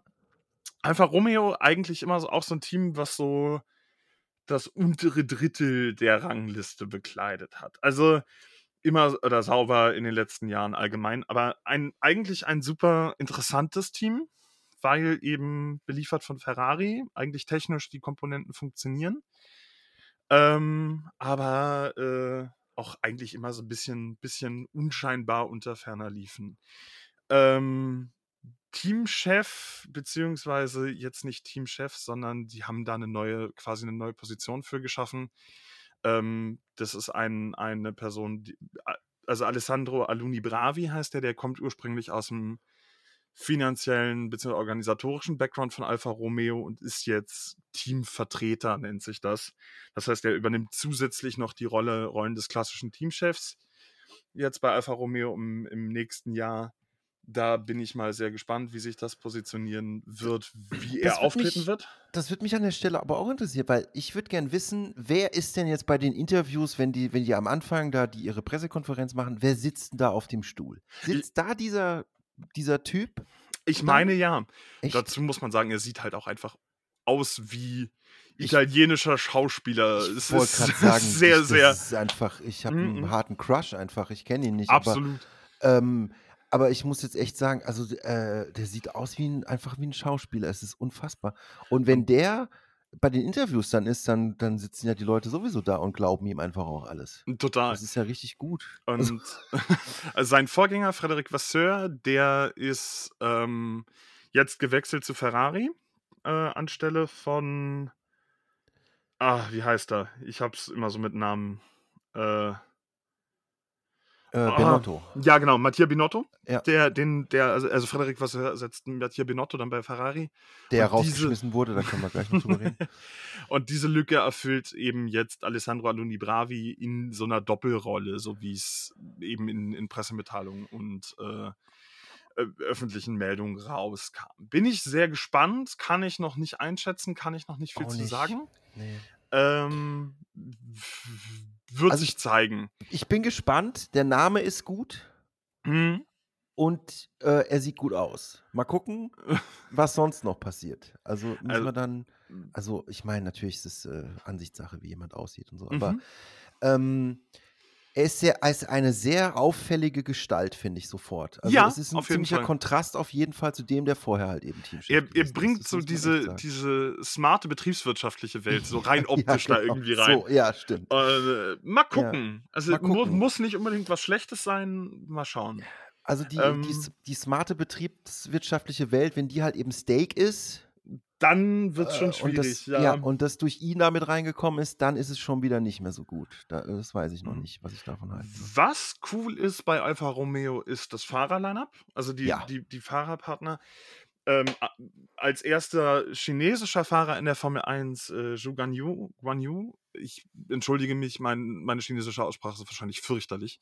Ähm, ganz unauffälliger Fahrer gewesen in der ersten Saison, wo er mit reinkam, aber für seine Rookie-Season sehr, sehr gut geliefert. Also so auch so wie er in, in ja. Interviews und so Behind the Scenes und irgendwie diesem, den, den Presseauftritten um die Formel 1 auftritt, wirkt er sehr, sehr lustig, sehr, sehr, sehr, sehr herzlich auch auf eine Weise fast schon also für mich ein sehr, sehr angenehmer Charakter in dieser Welt ähm, und lief, äh, also auch ein sehr solider Fahrer. Also ich glaube auch ähnlich wie bei Yuki Tsunoda, der braucht noch ein bisschen, der braucht noch so zwei, drei Jahre. Aber auch der könnte sich, glaube ich, sehr, sehr interessant noch entwickeln. Ich habe ähm, bei ihm, es gibt so ein paar Fahrer, die neu reinkommen. Ich weiß nicht, ob du das auch äh, hast manchmal, aber es gibt manche, die kommen neu rein und sind drei, vier Rennen bist du drin und dann denkst du, die sind schon immer da gewesen. Ja, absolut. Das ist bei ihm genauso. Ich habe immer, wenn ich ihn im Interview sehe, und er macht auch den Eindruck, als wäre er schon immer da. Er ist einfach so, ja, total ist, selbstbewusst, ohne mhm, überheblich zu sein und, und ähm, auch nicht irgendwie äh, unauffällig irgendwie aufgefallen oder so. Äh, also auch nicht irgendwelche ja, einem reingefahren oder äh, total das beschissene Manöver gemacht oder also ich keine Kontroversen. Ich, ich finde es unauffällig gut. Ja, schließe ja, ich mich an. Ja, unauffällig gut passt auch zu seinem Fahrerpartner so ein bisschen. Hm? Ähm, an die Seite gestellt bekommen hat er nämlich äh, Valtteri Bottas, der vorher bei Mercedes war, äh, jahrelanger äh, Teammate von Lewis Hamilton gewesen. Wingman. Ähm, Wingman. ja, also kann man tatsächlich schon so sagen. Ich, also ohne Valtteri Bottas wäre Lewis Hamilton nicht siebenfacher Weltmeister. Ich glaube, da müssen wir uns nicht drüber unterhalten. Ja.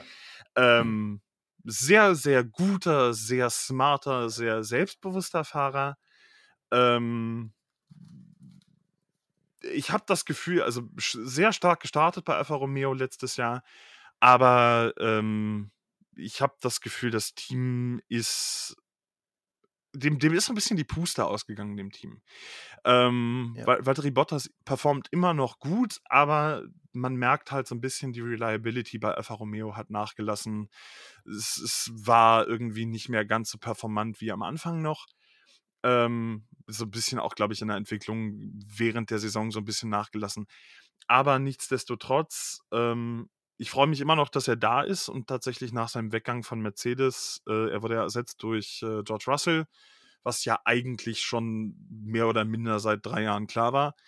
Ähm, spätestens nach seinem, seinem Einsatz in äh, Abu Dhabi 2020, dass er irgendwann das Mercedes-Cockpit übernehmen wird und Valtteri Bottas dann eben geht. Ich finde es immer noch schön, dass er im Sport bestehen bleibt und auch tatsächlich eine, eine, eine Figur ist, die da immer noch auftritt. Finde ihn unendlich sympathisch, gerade auch wie er, er, er. ist so der Fahrer, bei dem ich so neben Daniel Ricciardo so das Gefühl habe, er nimmt sich selber nicht unbedingt so super ernst. Das finde ich sehr, sehr angenehm. Ja.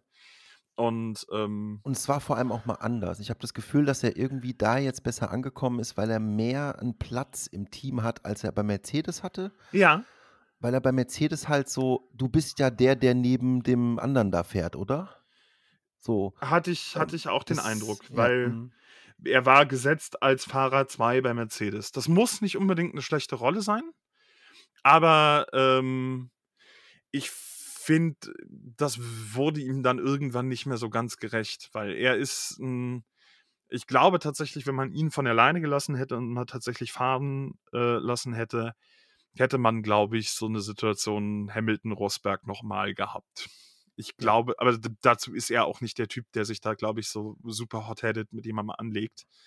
Aber ähm, ich glaube, der ist bei Mercedes einfach auch weit hinter dem zurückgeblieben, was er noch hätte liefern können. Und ähm, er war auch im Endeffekt wahrscheinlich ein bisschen zu nett, ja. um Teamkollege bei Lewis Hamilton zu sein, weil es gab viele Rennen, gerade 2018. Ähm, wenn Hamilton nicht Weltmeister geworden wäre, wäre Valtteri Bottas Weltmeister geworden. Das ist was, was viele Leute vergessen, ähm, weil ähm, er bei ganz vielen Rennen, kann ich mich erinnern, danach in den Interviews gesagt hat, ähm, ich war ein bisschen zu, äh, rück, zu zurückhaltend. Ich habe mhm. mich zu sehr zurückgehalten in der ersten Kurve, weil ich nicht wollte, dass wir crashen. Und er hätte manchmal einfach sagen müssen, scheiß drauf. Wir, mhm. wir, geben, das, wir geben uns das jetzt hier. Ähm, und das hat er nicht gemacht. Und mhm. ähm, keine einfache, also ich meine, Rosberg hat, nachdem er die eine Weltmeisterschaft gegen Lewis Hamilton gewonnen hat, als er Teamkollege war, danach offiziell allen erzählt, dass es seine Familie, seine Mental Health und alles drumherum ja. zerstört hat, und das gegen glaube ich Hamilton zu gewinnen. Ohne Frage. Ja. Und ähm, ich glaube, dass das wirklich, der hat ja deshalb dann aufgehört. Er hat gemeint, ich gebe mir das nicht nochmal. Ich mache nicht noch eine Saison Formel 1, solange der Hamilton da ist. Das kannst du vergessen. Das kriegst du nicht hin. Das glaube ich. Also ich, so sehr wie ich Lewis Hamilton schätze und, und ein Stück weit auch ja, verehre, ist so, so groß gesagt, aber ich glaube, du weißt, was ich meine, gerade in der Rolle in dem Sport. Wenn du gegen ihn fahren musst und dich gegen ihn positionieren musst, hast du es, glaube ich, richtig schwer. Das ja. ist eine, eine, also wenn du weil er, er, ist so gefestigt und so stark und so, so präsent auch in dem, wie er fährt. Wenn du dich dagegen positionieren willst, hast du, glaube ich, wirklich Probleme. Das musst du wollen und ich glaube, das macht dich fertig. Ja, ähm, er schafft es durch, deine, durch seine ruhige Art und durch seinen äh, Perfektionismus, den er halt einfach an den Tag legt, der macht keine Fehler. Mhm. Und dadurch machst du irgendwann Fehler. Und das ist genau das, was vielen Leuten passiert ist. Ich meine, ähm, Vettel war irgendwann so sauer, dass er ihn absichtlich ins Auto gefahren ist äh, in Baku, mhm. ähm, weil er nicht mehr anders konnte. Also er hätte natürlich anders gekonnt, logisch. Aber ähm, er war so sauer oder irgendwas ist bei ihm durchgebrannt und es bekommt Hamilton sehr oft hin. Bei äh, Verstappen war es ja genauso ähm, in der Saison, als, äh, als Verstappen äh, im Endeffekt dann doch noch äh, Weltmeister irgendwie geworden ist, gerade auf dem letzten Drücker. Ähm, war es ja auch so, dass er auch total auf dem Zahnfleisch gegangen mhm. ist, weil ähm, Hamilton ist halt ruhig geblieben. Und das macht die Leute wahnsinnig. Die sagen dann, warum dreht er nicht durch? Das gibt es doch nicht. Und dann drehen sie irgendwann selbst durch. Mhm. Und ähm, so ist es halt meistens dann. Ja. Und da, um den Kreis ein bisschen wieder zu schließen, da ist eben Valtteri Bottas jahrelang in dieser Position gewesen und hat sich auch ganz klar positioniert als Mann zwei dahinter. Und ich glaube, das ist ja. in, in der Rolle auch das Klügste, was du tun kannst, ohne daran selber kaputt zu gehen. Ja. Ähm, ich habe unheimlichen Respekt vor ihm, wie er fährt und wie, wie besonnen er fährt, also wie, wie, wie smart er auch auf der Strecke auftritt. Ähm, ich würde mir wünschen, ihn nächste Saison oder in den nächsten Saisons auch mal wieder weiter oben zu sehen. Da würde ich mich richtig drüber freuen. Ja. Aber ich glaube, er hat da in erster Linie jetzt erstmal einen Platz gefunden, wo er ankommen kann, wo er auch mittel- bis langfristig sich irgendwo aufstellen kann, bis dann Audi, Alfa Romeo, Schrägstrich sauber ablöst und wahrscheinlich auch ein neues, neues Fahrerpairing dann irgendwie findet. Ja, muss man mal gucken. Also ich meine, ähm, sein Vertrag läuft aus dieses Jahr, deshalb, mhm. äh, er hatte jetzt mal endlich einen langfristigen Vertrag, das war ja auch sowas bei Mercedes, die haben immer nur einen Jahresvertrag mit ihm gemacht. Ähm, und er wusste immer bis zu Ende der Saison, das ist bei ganz vielen Fahrern auch so, äh, nicht, ob er nächstes Jahr überhaupt noch einen Platz hat. Ähm, und das natürlich auch, irgendwann hat er das nicht mehr mitgemacht. Und ähm, ich finde noch ein Beispiel, was mir gerade einfällt, weil ich letztens äh, das ziemlich interessant fand. Ähm, zum Thema Teamkollegen, ich habe ja gerade gesagt, die fahren auch gegeneinander logischerweise, aber er ist zum Beispiel auch so jemand, er ist im äh, letztes Jahr in Brasilien, glaube ich, war es, oder irgendwo, ich lasse es Brasilien sein, ist nicht so wichtig. Ähm, zwei oder drei Positionen hinter äh, Zhou Guan Yu gefahren und äh, hat dann gesehen, dass ähm, Lando Norris, sage ich jetzt einfach mal, der vor Guan Yu gewesen ist, an bestimmten Stellen äh, früher gebremst hat also hinter ihm, ne? Also er fährt mhm. hinter ihm, beobachtet seinen Teamkollegen vorne und merkt, ah, warte mal hier. Und dann hat er per Funk seinem Mechaniker gesagt, äh, sag ihm mal Bescheid. Ah, ich ich kenne den ja auch mhm. schon. Bei der Kurve, da soll er mal probieren anzugreifen. Und das ist so krass, weil das passiert sonst nicht sowas. Also mhm. ich gebe meinem Teamkollegen, der vor mir ist, Tipps, weil er ja neu ist und erkläre ihm, hey, den kenne ich, der Norris, der, der, der bremst da immer früher bremst ein bisschen später, dann kriegst du ihn. Mhm. So nach dem Motto. So eine geile Geschichte, aber finde ich total cool. Und so ist der halt drauf. Für mich einer der Fahrer mit der größten Weitsicht und auch der, einer der Fahrer, die, der Fair, Fair Play und Fairness in dem Sport am meisten verstanden hat. Ja. Ohne, ohne Frage. Und du siehst ihn auch ähm, öfter irgendwie ähm, und nicht so auf Promomaterial oder irgendwas, sondern du hast die beiden auch öfter schon mal irgendwo ein Bier trinken sehen. Mhm. Ähm, und das ist ja auch nicht was, was selbstverständlich ist, auch wenn man Kollege ist. Und er hat ähm, die letzten Monate ja. einen wunderbaren Schnurrbart gerockt. ja, äh, das auch. Und er hat auch, also ich meine, Valtteri Bottas könnt ihr sowieso auf jeden Fall mal bei Instagram folgen. Ja. Weil er ist halt Finne. Und er hält sich halt dort auf im Moment und postet die ganze Zeit Bilder und ich könnte jedes Mal ausflippen und denke mir, oh du Arsch. ich will auch hin. Es ist schon sehr, äh, man kann schon ziemlich neidisch sein. Ähm, ich weiß nicht, ob ich auf Lando Norris neidisch sein würde, der bei McLaren fährt. Auf seinen Humor manchmal, glaube ich, schon und auf, glaube ich, seine Leichtigkeit, äh, weil er ja auch sehr jung ist noch. Mhm. Und ähm, der, der hat teilweise zu der Zeit, also Lando Norris äh, bei McLaren, ähm, der ist zu der Zeit, als äh, das halt mit Corona so richtig losging, ähm, gab es halt keine Formel-1-Rennen. Da war ja alles, äh, alle Sport, äh, Sport wurde ja angehalten quasi und ähm, dann haben die teilweise von zu Hause gestreamt und Lando Norris hatte halt einen Twitch-Account und der spielt nicht nur Rennspiele, der spielt auch irgendwie andere Sachen. Fortnite, Battle Royale Zeug oder was auch immer es ist und ist halt einfach äh, so ein Stream-Kid. Das ist halt total. Ja.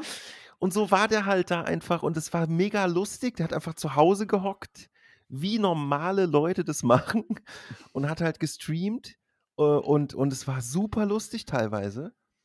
Ähm, und er ist zusätzlich dazu auch erwachsener geworden auf jeden Fall und hat sehr viel mehr ähm, auch über äh, mentale Gesundheit und sowas sich ausgesprochen ähm, und ist ein unglaublich guter Fahrer ja. der, glaube ich, in einem anderen Auto schon Weltmeister wäre. Ja, super unglücklich zum Teil auch gewesen an einer Stelle. Er hat immer noch kein Rennen gewonnen. Er hat diverse Pole Positions eingefahren. Er ist, ähm, ist ein starker Fahrer, ist äh, für mich eigentlich der Contender, also für mich eigentlich derjenige, der am ehesten nochmal Weltmeister wird, wenn Lewis Hamilton oder Max Verstappen es nicht werden. Ähm, mhm. Da sind noch so ein, zwei andere Namen im, im, im Kopf, da kommen wir später nochmal zu. Mhm. Aber unendlich starker Fahrer, ich erinnere mich immer sehr mit, mit sehr, sehr viel Trauer an das Rennen, letzte Rennen in Russland, was er gefahren ist, ähm, wo er einfach sich beim Reifenpoker verzockt hat und während es anfing zu regnen auf Trockenreifen weitergefahren ist und einfach ein, sicheres, sicher geglaubt gewonnenes Rennen einfach aufgegeben hat. Ähm, oder einfach weggegeben hat. Und das hätte ich ihm unendlich gegönnt. Ja. Letztes Jahr leider, also er ist ein starker Fahrer weiterhin, aber letztes Jahr eben McLaren deutlich abgebaut, gerade im Vergleich zum Vorjahr. Ähm, und daher im Moment so ein bisschen unauffällig, was glaube ich auch eine super schwierige Rolle ist an der Stelle, weil er ist immer so das, der, der, das Prodigy, das Wunderkind bei McLaren gewesen, den Jahr, das Jahr davor. Ja. Und das nimmt oder nimmt gerade die, die, die technische Situation ihm, glaube ich, so ein bisschen ab. Ähm, aber äh, nichtsdestotrotz einer der stärksten Fahrer im Feld und äh, also super lustiger Typ. Also ich, ich mag ihn sehr. Ich bin gespannt, wo das mit ihm noch hingeht. Ähm, würde mir wünschen, dass McLaren da halt deutlich, deutlich nachholt und äh, er wieder auch kompetitiv fahren kann. Ja, also sie müssen auf jeden Fall, äh, McLaren muss ein gutes Auto abliefern, weil ich glaube, sie haben zwei gute Fahrer. Also ich, Oscar Piastri. Oscar Piastri. Ähm, liebe Leute, liebe Leute. Wir schneiden ich, uns an. ich weiß nicht, ob ihr diesen Namen vielleicht schon mal gehört habt, aber wahrscheinlich nicht aufgrund von fahrerischer Leistung, sondern eher von abgefahrenen Vertragsgesprächen äh, und Dingen, die irgendwie passiert sind, wo man dann gedacht hat, was ist denn jetzt passiert? Kannst du es irgendwie hinbekommen, diese Geschichte äh, halbwegs zu erzählen, äh, ohne dass man gar nicht mehr versteht, was überhaupt passiert ist? Äh, ich kann es versuchen. okay, ich versuche dir zu helfen ähm, zwischendrin, wenn mir irgendwas noch einfällt. Oscar Piastri ist eigentlich ein Name, den man lange Zeit mit Alpine in Verbindung gebracht hat. Also auch ein Fahrer ursprünglich aus Formel 3 und Formel 2. Und lange Zeit Reservefahrer bei Alpine gewesen. Ähm, es ergab sich letztes Jahr, Silly Season, das ist so ein Thema, was immer wiederkehrend ist an der Stelle, äh, dass Fernando Alonso gesagt hat, ich fahre nicht mehr bei Alpine, sehe zu, wie er klarkommt, ich gehe zu Aston Martin. Danach, folgend, hat Alpine auf Twitter und auch auf anderen sozialen Netzwerken veröffentlicht, ja, hier, äh, Fernando Alonso geht. Wir freuen uns bekannt zu geben, dass Oscar Piastri nun in die Formel 1 aufsteigt und für uns als Fahrer antritt. Das ist irgendwann mitten in der Nacht passiert, halb eins nachts oder so. Ein paar Stunden später kam dann von der Twitter-Seite von Oscar Piastri ein Statement. Ich weiß nicht, wovon ihr redet. Ich habe noch keinen Vertrag unterschrieben. Ich fahre nicht für Alpine nächstes Jahr. Ich habe bereits ein Agreement mit einem anderen Team. Dann gab es ein unendliches Chaos. Keiner wusste mehr, was passiert ist. Ähm, bis dann tatsächlich bekannt gegeben wurde, Oscar Piastri hat einen Vertrag bei McLaren unterschrieben als Fahrer, weil mhm. Daniel Ricciardo dann zu dem Zeitpunkt seine Red Bull, äh, nicht Red Bull Fahrerkarriere, seine Fahrerkarriere beendet hat und ähm, als dritter Mann zu Red Bull geht. Danach folgten unzählige Sticheleien, Tweets, Angriffe von, von Alpine gegen McLaren, bis dann irgendwann das vor Gericht ging und das Gericht festgestellt hat, ja, Oscar Piastri hat keinen gültigen Vertrag mit Alpine, fährt nächstes Jahr für McLaren. Ist jetzt so. Seht zu, wie er klarkommt. Danach folgte bei Alpine dann die Besetzung mit Pierre Gasly als zweiter Fahrer und die Nummer war durch das ist im Prinzip der gesamte Ablauf der Geschichte um Oscar Piastri, der eigentlich selbst als Fahrer noch so ein komplett unbeschriebenes Blatt ist. Also äh, hat in der Formel 2 deutlich geliefert und kann auch was, sonst wäre er auch nicht bei McLaren, muss man dazu auch sagen. Ja. Ähm, bin ich auch sehr gespannt, wie er nächstes Jahr performt. Äh, Gerade eben auch an der Seite von Lando Norris. Ich sehe die da beiden, sehe die beiden oder würde die beiden gerne auf Augenhöhe verhalten sehen aber ein, ein Riesenthema und eine Riesenbubble um einen neuen ja. Fahrer in der Formel 1. Fun Fact an der Stelle: äh, Oscar Piastri ist noch, doch, der ist zwei Wochen geboren gewesen, als Fernando Alonso sein erstes Rennen in der Formel 1 gefahren hat. Um wow. mal zu veranschaulichen, wieso die Altersspanne gerade in der Formel Krass. 1 ist. Das also, ist natürlich echt abgefahren. Vergleichsweise auch im, im Formel 1-Feld ein super junger Typ, der ist 2001 geboren, ähm, kommt aus Australien, ähm, wird sich zeigen. Ich denke, der kann und ich denke, der wird auch gut liefern, aber bis jetzt weiß man eigentlich noch so gar nichts. Aber Bleibt spannend. In erster ja. Linie sehr viel, hat ja schon für sehr viel Furore gesorgt im Vorfeld. Genau, und, und also was ich halt äh, ziemlich ungerechtfertigt fand, war, dass er teilweise ziemlich Hate abbekommen hat. Ich meine, es ist Internet und so. Ähm, weil natürlich ist viel passiert. Äh, es wurde dann irgendwie gesagt, oh, warum äh, hat er jetzt da so einen Hickhack gemacht? Es ist ja nicht seine Schuld gewesen. So, es ist ja einfach. Ähm, er musste sich dann auch natürlich irgendwie äußern. Ich habe hier gerade den Tweet vor mir sogar. Ähm, und ich muss ihn unbedingt vorlesen, weil er einfach zu gut ist. ähm, übrigens, dieser Tweet wurde 41,4 Millionen Mal retweetet. Nur damit man ungefähr weiß, was es für eine Tragweite hatte. Weil Alpine, muss man noch dazu sagen, und wir kommen gleich zu Alpine als nächstes, ist ein staats, teilweise staatsgeführtes und staatsfinanziertes Unternehmen aus Frankreich da hängt so viel Prestige dran. Und dann zu sagen, ich glaube, der fährt bei uns nächstes Jahr, ist ein bisschen komisch. Ähm, er hat auf diese äh, Press, äh, auf diese, auf diesen Press Release von Alpine geantwortet und hat geschrieben: I understand that without my agreement, Alpine F1 have put out a press release late this afternoon that I am driving for them next year. This is wrong, and I have not signed a contract with Alpine for 2023. I will not be driving for Alpine next year. Also so richtig, nein, ich fahre, also auch dieses, was ich so lustig fand daran, war halt, er hat halt auch komplett ausgeschlossen. Er hat gesagt, ich fahre gar nicht für die. Mm, ich bin mm. nicht mehr dort. Ich bin weg. Und, und die so, äh, was? Äh, das ist halt echt total abgefahren gewesen. Meine Fresse. Ich bin sehr gespannt, mm. ja, was er macht. Eine Sache abschließend zu McLaren ähm, sehr, sehr stark verpasste Chance für ein Sponsorship dieses Jahr mit der aktuellen Livery wäre Stabilo gewesen. Die fahren so in, in Neon-Orange ja. und Neon-Hellblau und ich finde diese Livery wirklich ernsthaft nicht schön. Gerade wenn man bedenkt, wie die vor, also im Vorjahr gefahren sind, war ja. das deutlich, auch so diese, diese Special Gulf Livery in Monaco, die, die hätte ich immer noch unendlich gerne gesehen als Standard Livery.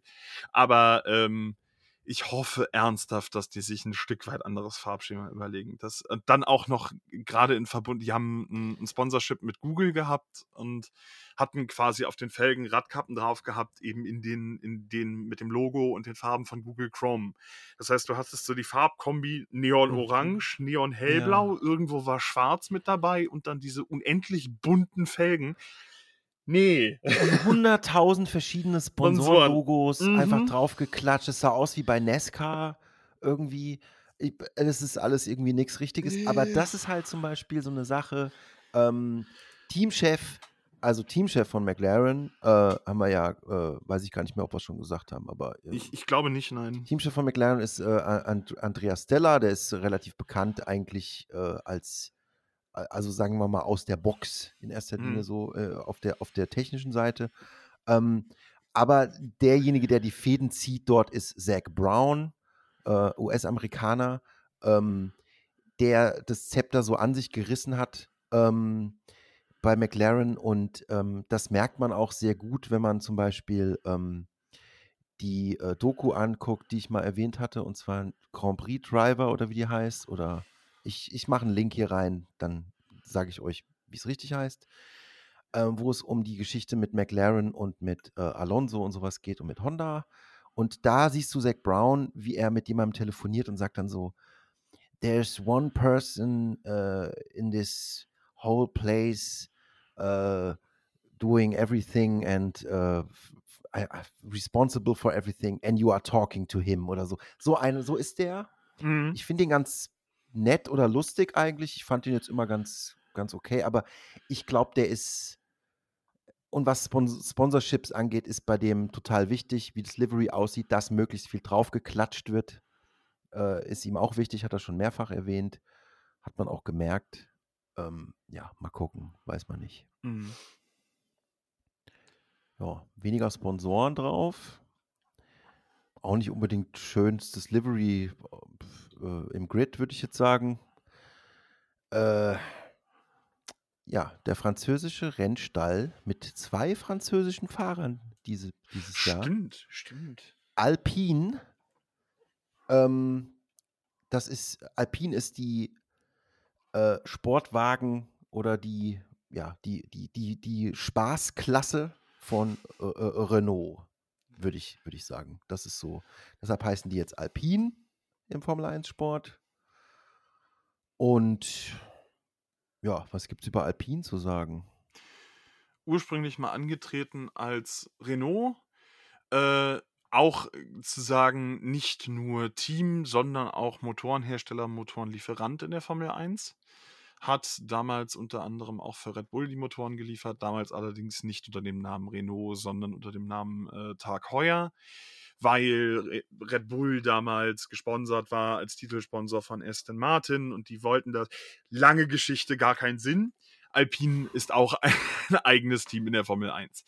Äh, Teamchef Ottmar Schaffenauer, der, äh, kein unbeschriebenes Blatt ist in der Formel 1, ursprünglich bei Aston Martin gewesen, hat stark dafür gesorgt und mitgeholfen, dass Racing Point damals diesen Erfolg und die Größe erreicht hat.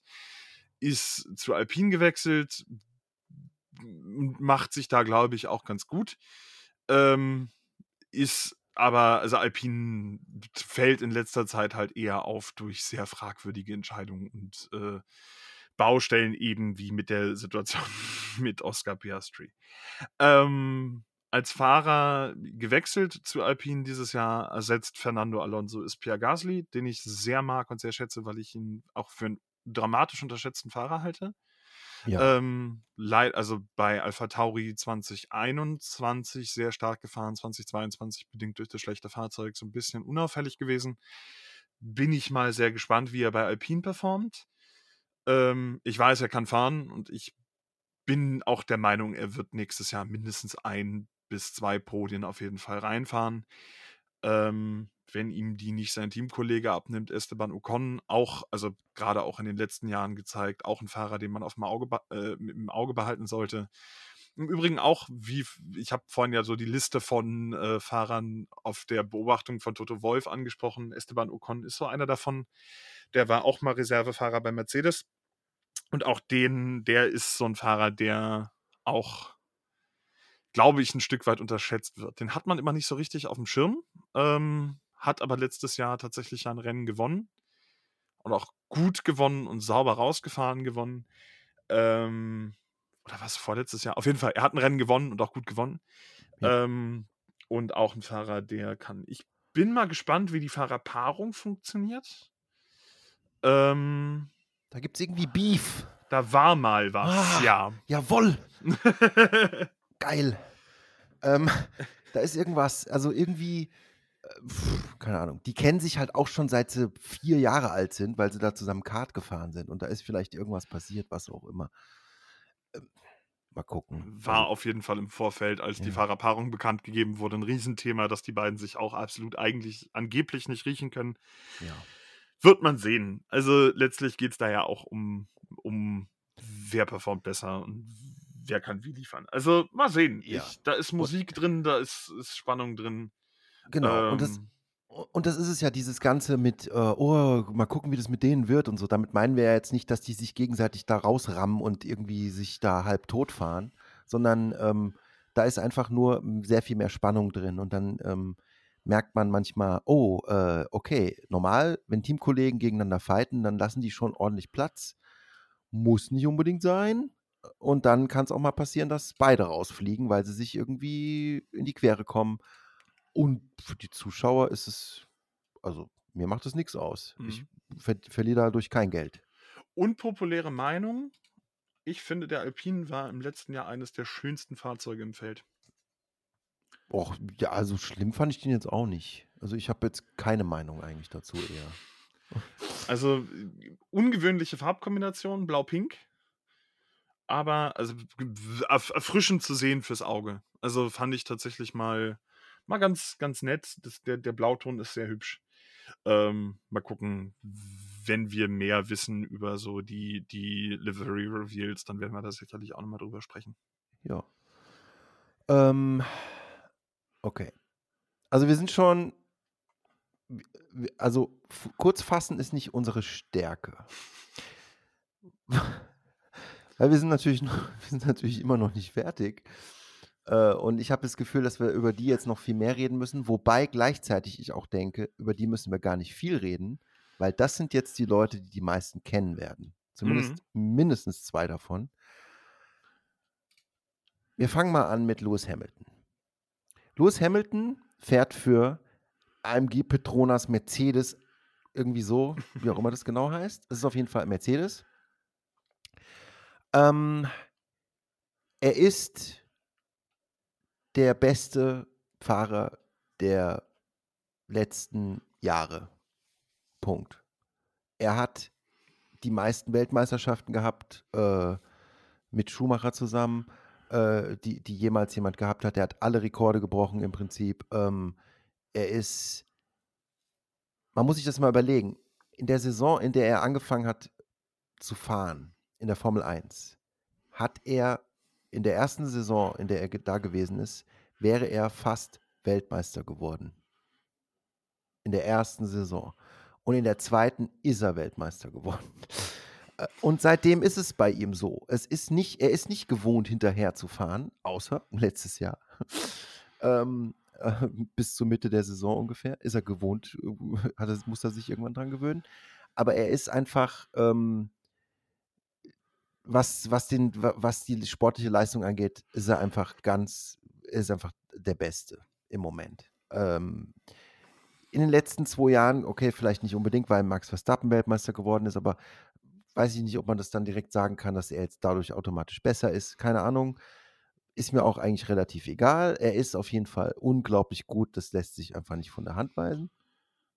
Und die andere Geschichte bei ihm ist, was ich unglaublich gut finde, ist, dass er halt auch seinen Mund aufmacht und die Plattform auch benutzt. Äh, nicht nur für, hallo, ich kann schnell Auto fahren, sondern er äh, spricht alle möglichen Themen an. Er spricht an, wo sind denn hier die Frauen? Warum ist in der Formel 1, warum sind hier keine Frauen? Was können man da ändern? Das muss sich doch mal ändern, das gibt es doch nicht. Ähm, er spricht Human Rights Geschichten an, er macht die ganze Zeit sich stark für solche Sachen und so weiter und so fort. Er benutzt das die, sein Rampenlicht nicht für sich selbst, um sich die ganze Zeit zu promoten, sondern äh, halt eben, um auf Themen aufmerksam zu machen. Das ist Lewis Hamilton. Es gibt nicht so super viel zu sagen, was das Fahrerische angeht. Er macht eigentlich keine Fehler. Nicht wirklich. Ähm, das ist Lewis Hamilton bei Mercedes. Mhm. An seiner Seite seit letztem Jahr äh, ist George Russell, ur ursprünglich Will Williams-Pilot über lange Jahre gewesen, wurde ja lange schon gemunkelt, dass er an die, an die Seite von, von Lewis Hamilton promoted wird. Hat in 2020 ähm, seinen ersten Renneinsatz im Mercedes gehabt als Ersatz für Valtteri Bottas, der, glaube ich, damals an Covid erkrankt ist. Ähm, und hat dieses Rennen beinahe gewonnen. Tatsächlich nur verhindert durch Patzer in der Box, die ihm ihn letztlich das Rennen gekostet haben.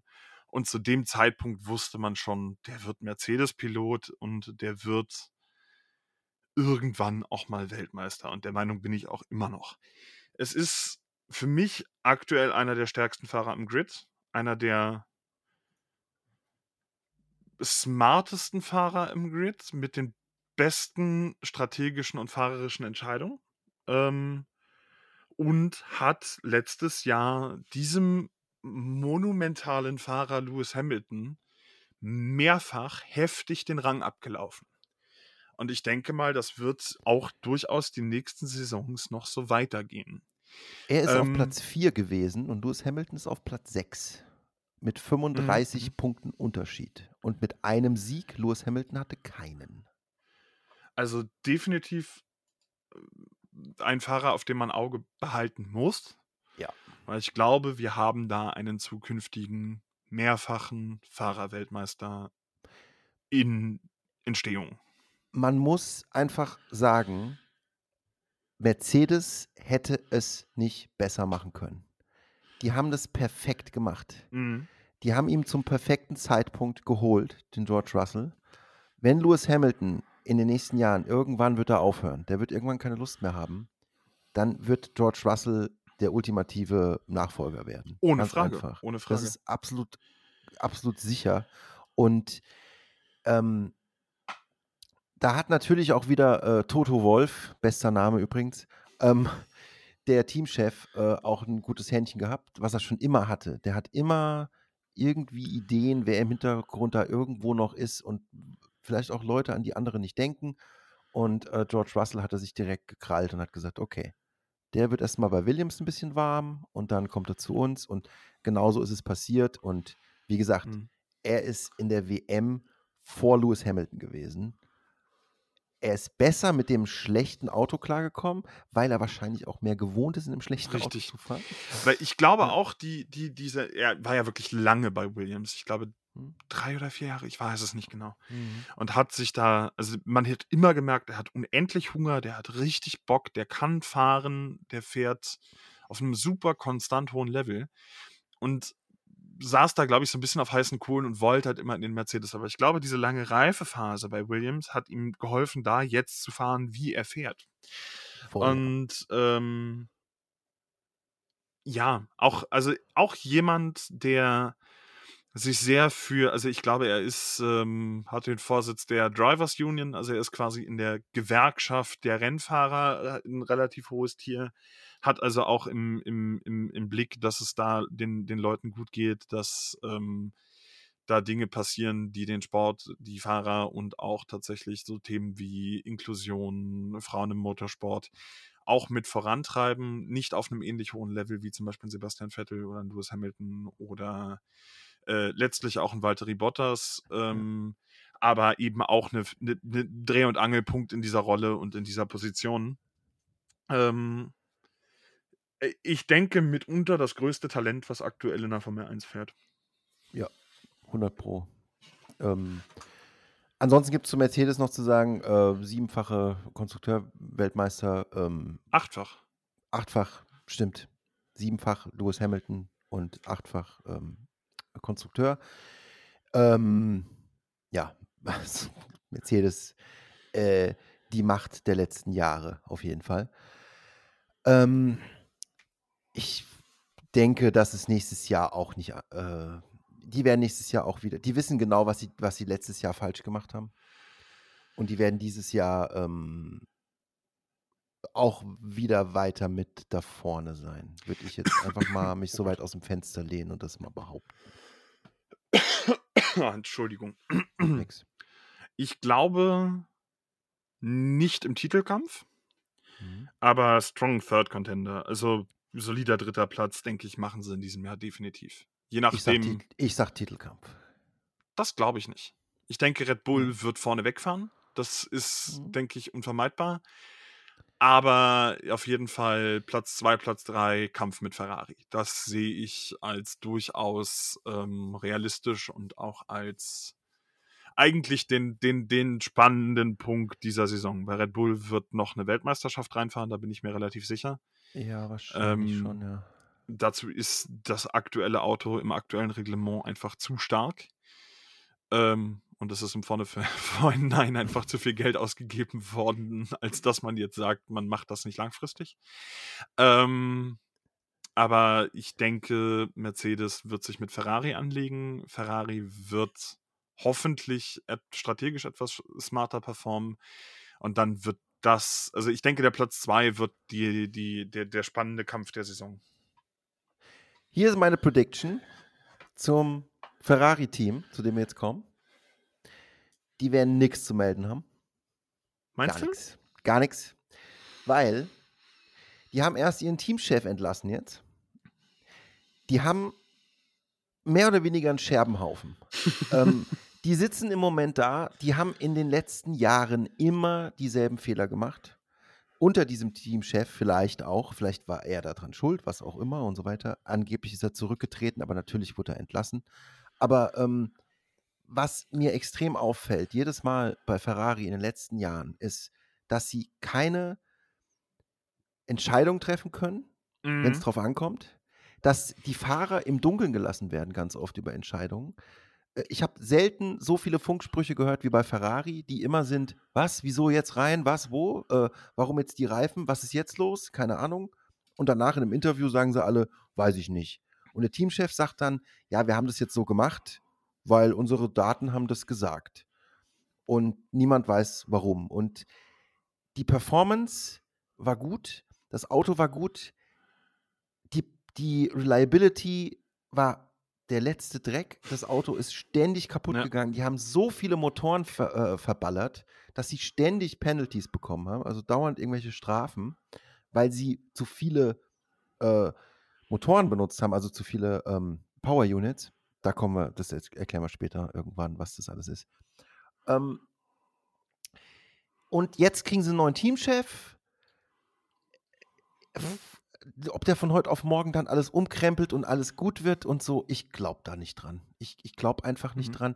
Die Zeit, in der Ferrari gut gewesen ist in den letzten Jahren, war, als sie betrogen haben und niemand es zugegeben hat, dass es wirklich Betrug war, was auch super shady war. Ähm, Ferrari ist, ich kann mir nicht vorstellen, dass die an den Fahrern übrigens liegt es nicht, weil Charles Leclerc ist einer der besten Fahrer, den es wahrscheinlich jemals in der Formel 1 gegeben hat. Ja. Der macht, der ist auch wieder so einer, der da ist und du denkst, der war schon immer hier. Ähm, Carlos Sainz ist auch unglaublich gut. Wir gehen gleich nochmal genauer mhm. auf die beiden ein, aber ich denke immer, ich, ich glaube, das Team, da muss alles, da muss so viel verändert werden, dass da irgendwas nach vorne geht. Und Die das sind, ist ja schon seit der Schumacher-Ära ist das ja schon so. Ja, Schon, nach der Schumacher-Ära vor allem. Wobei, Seitdem ja, also mehr. danach extremer, aber auch davor schon. Michael Schumacher hat ja mehr oder minder eigenhändig dafür gesorgt, ähnlich wie Niki Lauda damals übrigens auch, eigenhändig dafür gesorgt, dass Ferrari ein kompetitives Team wird ja. und Weltmeistertitel einfahren kann. Also davon ab, was man von Michael Schumacher und seiner Omnipräsenz in der Formel 1 halten möchte. Ähm, auch Weltklassefahrer und auch Weltklasse-Persönlichkeit in der Formel 1 und explizit für Ferrari und für das Team. Ähm, aber das ist auch vergangene Zeit und davon haben, hat sich Ferrari gefühlt nie so richtig erholt. Und ich glaube auch, du hattest es schon angesprochen, Charles Leclerc, Carlos Sainz. Ich glaube, wenn das so weitergeht und sich das abzeichnet, dass das so bleibt, dass Charles Leclerc nicht lange Ferrari-Fahrer bleibt. Ähm, unheimlich performanter Fahrer, smart, äh, schnell, richtig schnell. Ähm, aber ich glaube, der leidet mental wie Hund unter der aktuellen Situation bei Ferrari. das ist Wahnsinn. Ging es dir auch so, dass du irgendein Interview gesehen hattest nach einem Rennen und dann gedacht hast, so hoffentlich habt ihr gute Medical Staff Ja. bei euch, weil dem geht's gar nicht gut, Der Leute. ist, Ihr ich, der ist gebrochen, mehrfach in dieser Saison. ähm, da ist aber auch die Problematik dabei. Ähm, also du sagst gerade, er fährt nicht so, er wird nicht lang bei Ferrari fahren. Ähm, ich sehe nicht, wo der, wo der sonst hin soll, weil das ist sein richtig. Traum, beziehungsweise der Traum von Jules Bianchi, ähm, seinem Paten war das, ne? Ich glaube ja. Ich glaube, sein Pate war Jules Bianchi, der ist äh, tragisch zu Tode äh, gekommen bei einem, bei einem äh, schweren Unfall in der Formel 1 vor ein paar Jahren. Und seitdem sagt er, dieses Cockpit gehört eigentlich ihm, ich fahre Mhm. nur für ihn. Und allein dieser Druck, den er sich dadurch Aber immer macht, das muss so schlimm sein. sein. Ähm, Oh. unendlich starker Fahrer hat äh, Sebastian Vettel in seiner Zeit oder in der gemeinsamen Zeit bei Ferrari auch da mehrfach deutlich den Rang abgelaufen.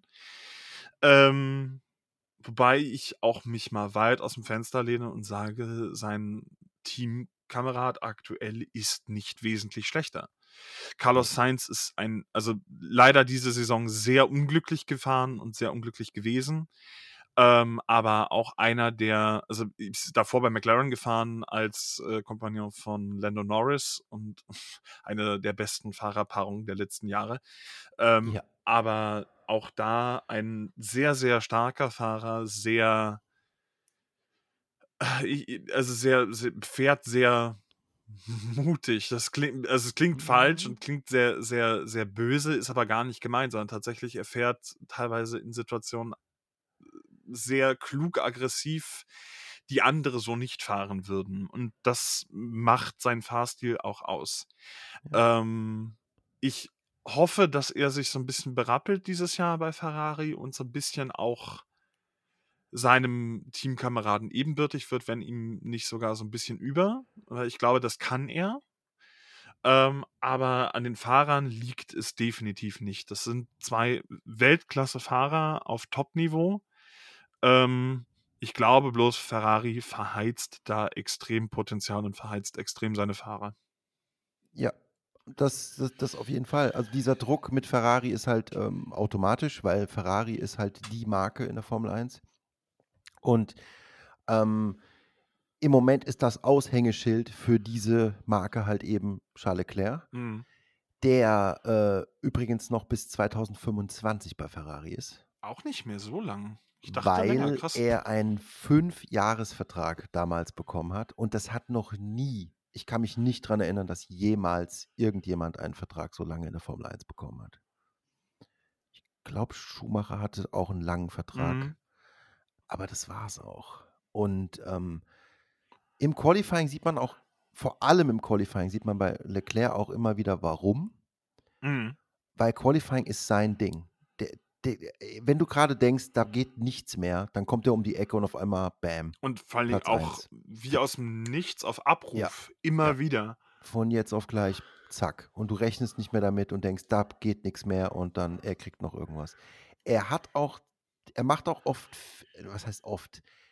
Er macht für die Position, in der er ist und für den Hype, der ihm so vorauseilt, macht er viele Fehler. Mhm. Also er hat, wie gesagt, das ist diese mentale Geschichte, wo ich so sage, da müsste sich viel mehr gekümmert werden, habe ich manchmal das Gefühl, weil der setzt sich so enorm selbst auch unter Druck. Mhm. Ich glaube, da ist fast egal, was um ihn rum passiert, weil er sich selbst jedes Mal, auch wenn er einen Fehler macht, wie er dann darüber redet, da denke ich jedes Mal, kann ich dich mal in den Arm nehmen kurz? Weil Mhm. das ist so traurig und so richtig, ja, ich bin halt ein Loser, das ist alles scheiße und es war, ich habe das Team einfach, ich bin schuld, bla und pff, ist Mhm. richtig, richtig übel. Ähm, wo wir es auch tatsächlich von, von Sympathie und diamantgoldenen Löffeln hatten. Äh, Charles Leclerc ist, also die wohnen ja alle in Monaco und leben da und haben Häuser, Wohnungen, Garagen mit X, Weil es da so schön ist. Genau. Mhm. Nein, Charles Leclerc legt einen drauf. Er ist gebürtiger Monegasse. Das heißt, er kommt von da. Ja. Ist also, also quasi auch schon so prädestiniert gewesen für diesen Rennfahrerweg. Aber irgendwie, ich mag ihn trotzdem. ich, ich, mag, ihn, ich mag ihn auch. Ich, ich finde auch, er ist, er ist, ähm, er ist super professionell, er ist trotzdem sympathisch, er kann auch sehr lustig sein, wenn mhm. er will, aber man merkt immer, er hat eine Schwere, die er trägt. Ja. Ich finde, man merkt immer bei ihm, weil man kann gar, ich kann gar nicht aufzählen, was bei ihm alles passiert ist. Und wie viele Leute, die er gut kannte oder die äh, mit in seiner Familie waren, im Motorsport verstorben sind. Mhm ich kann es dir gar nicht aufzählen. Also ich weiß überhaupt nicht, wie der noch sich in ein Auto setzt, aber ähm, das ist halt das Krasse bei ihm, dass er gerade deshalb das alles macht und gerade deshalb die Leistung bringen will.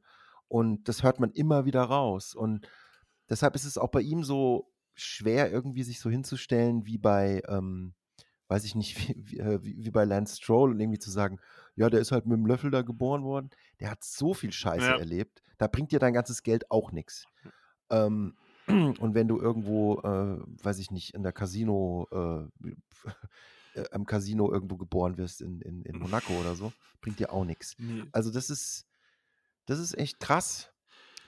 Auch, ähm, Carlos Sainz auf der anderen Seite hat eine, eine, eine andere Backstory.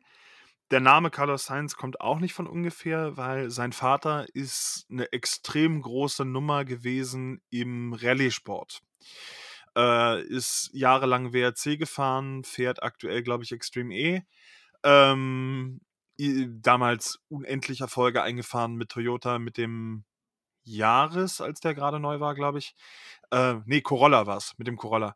Ähm, aber auch wahnsinnige Hintergrundgeschichte und äh, sein Sohn natürlich in eine, in eine, ganz andere Richtung in die Formel 1, aber eben auch da schwebt eben so ein bisschen dieser dieser Halbgott am Lenkrad eben immer so ein bisschen über dem Namen mit. Glaube ich auch keine, keine einfache Situation. Nee, nicht wirklich.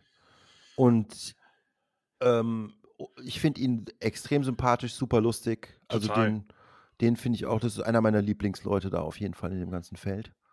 Geht mir, ähm, geht mir genauso. Im Gegensatz zu Ich weiß genau, was kommt. Maxi Boy. Max, Max Verstappen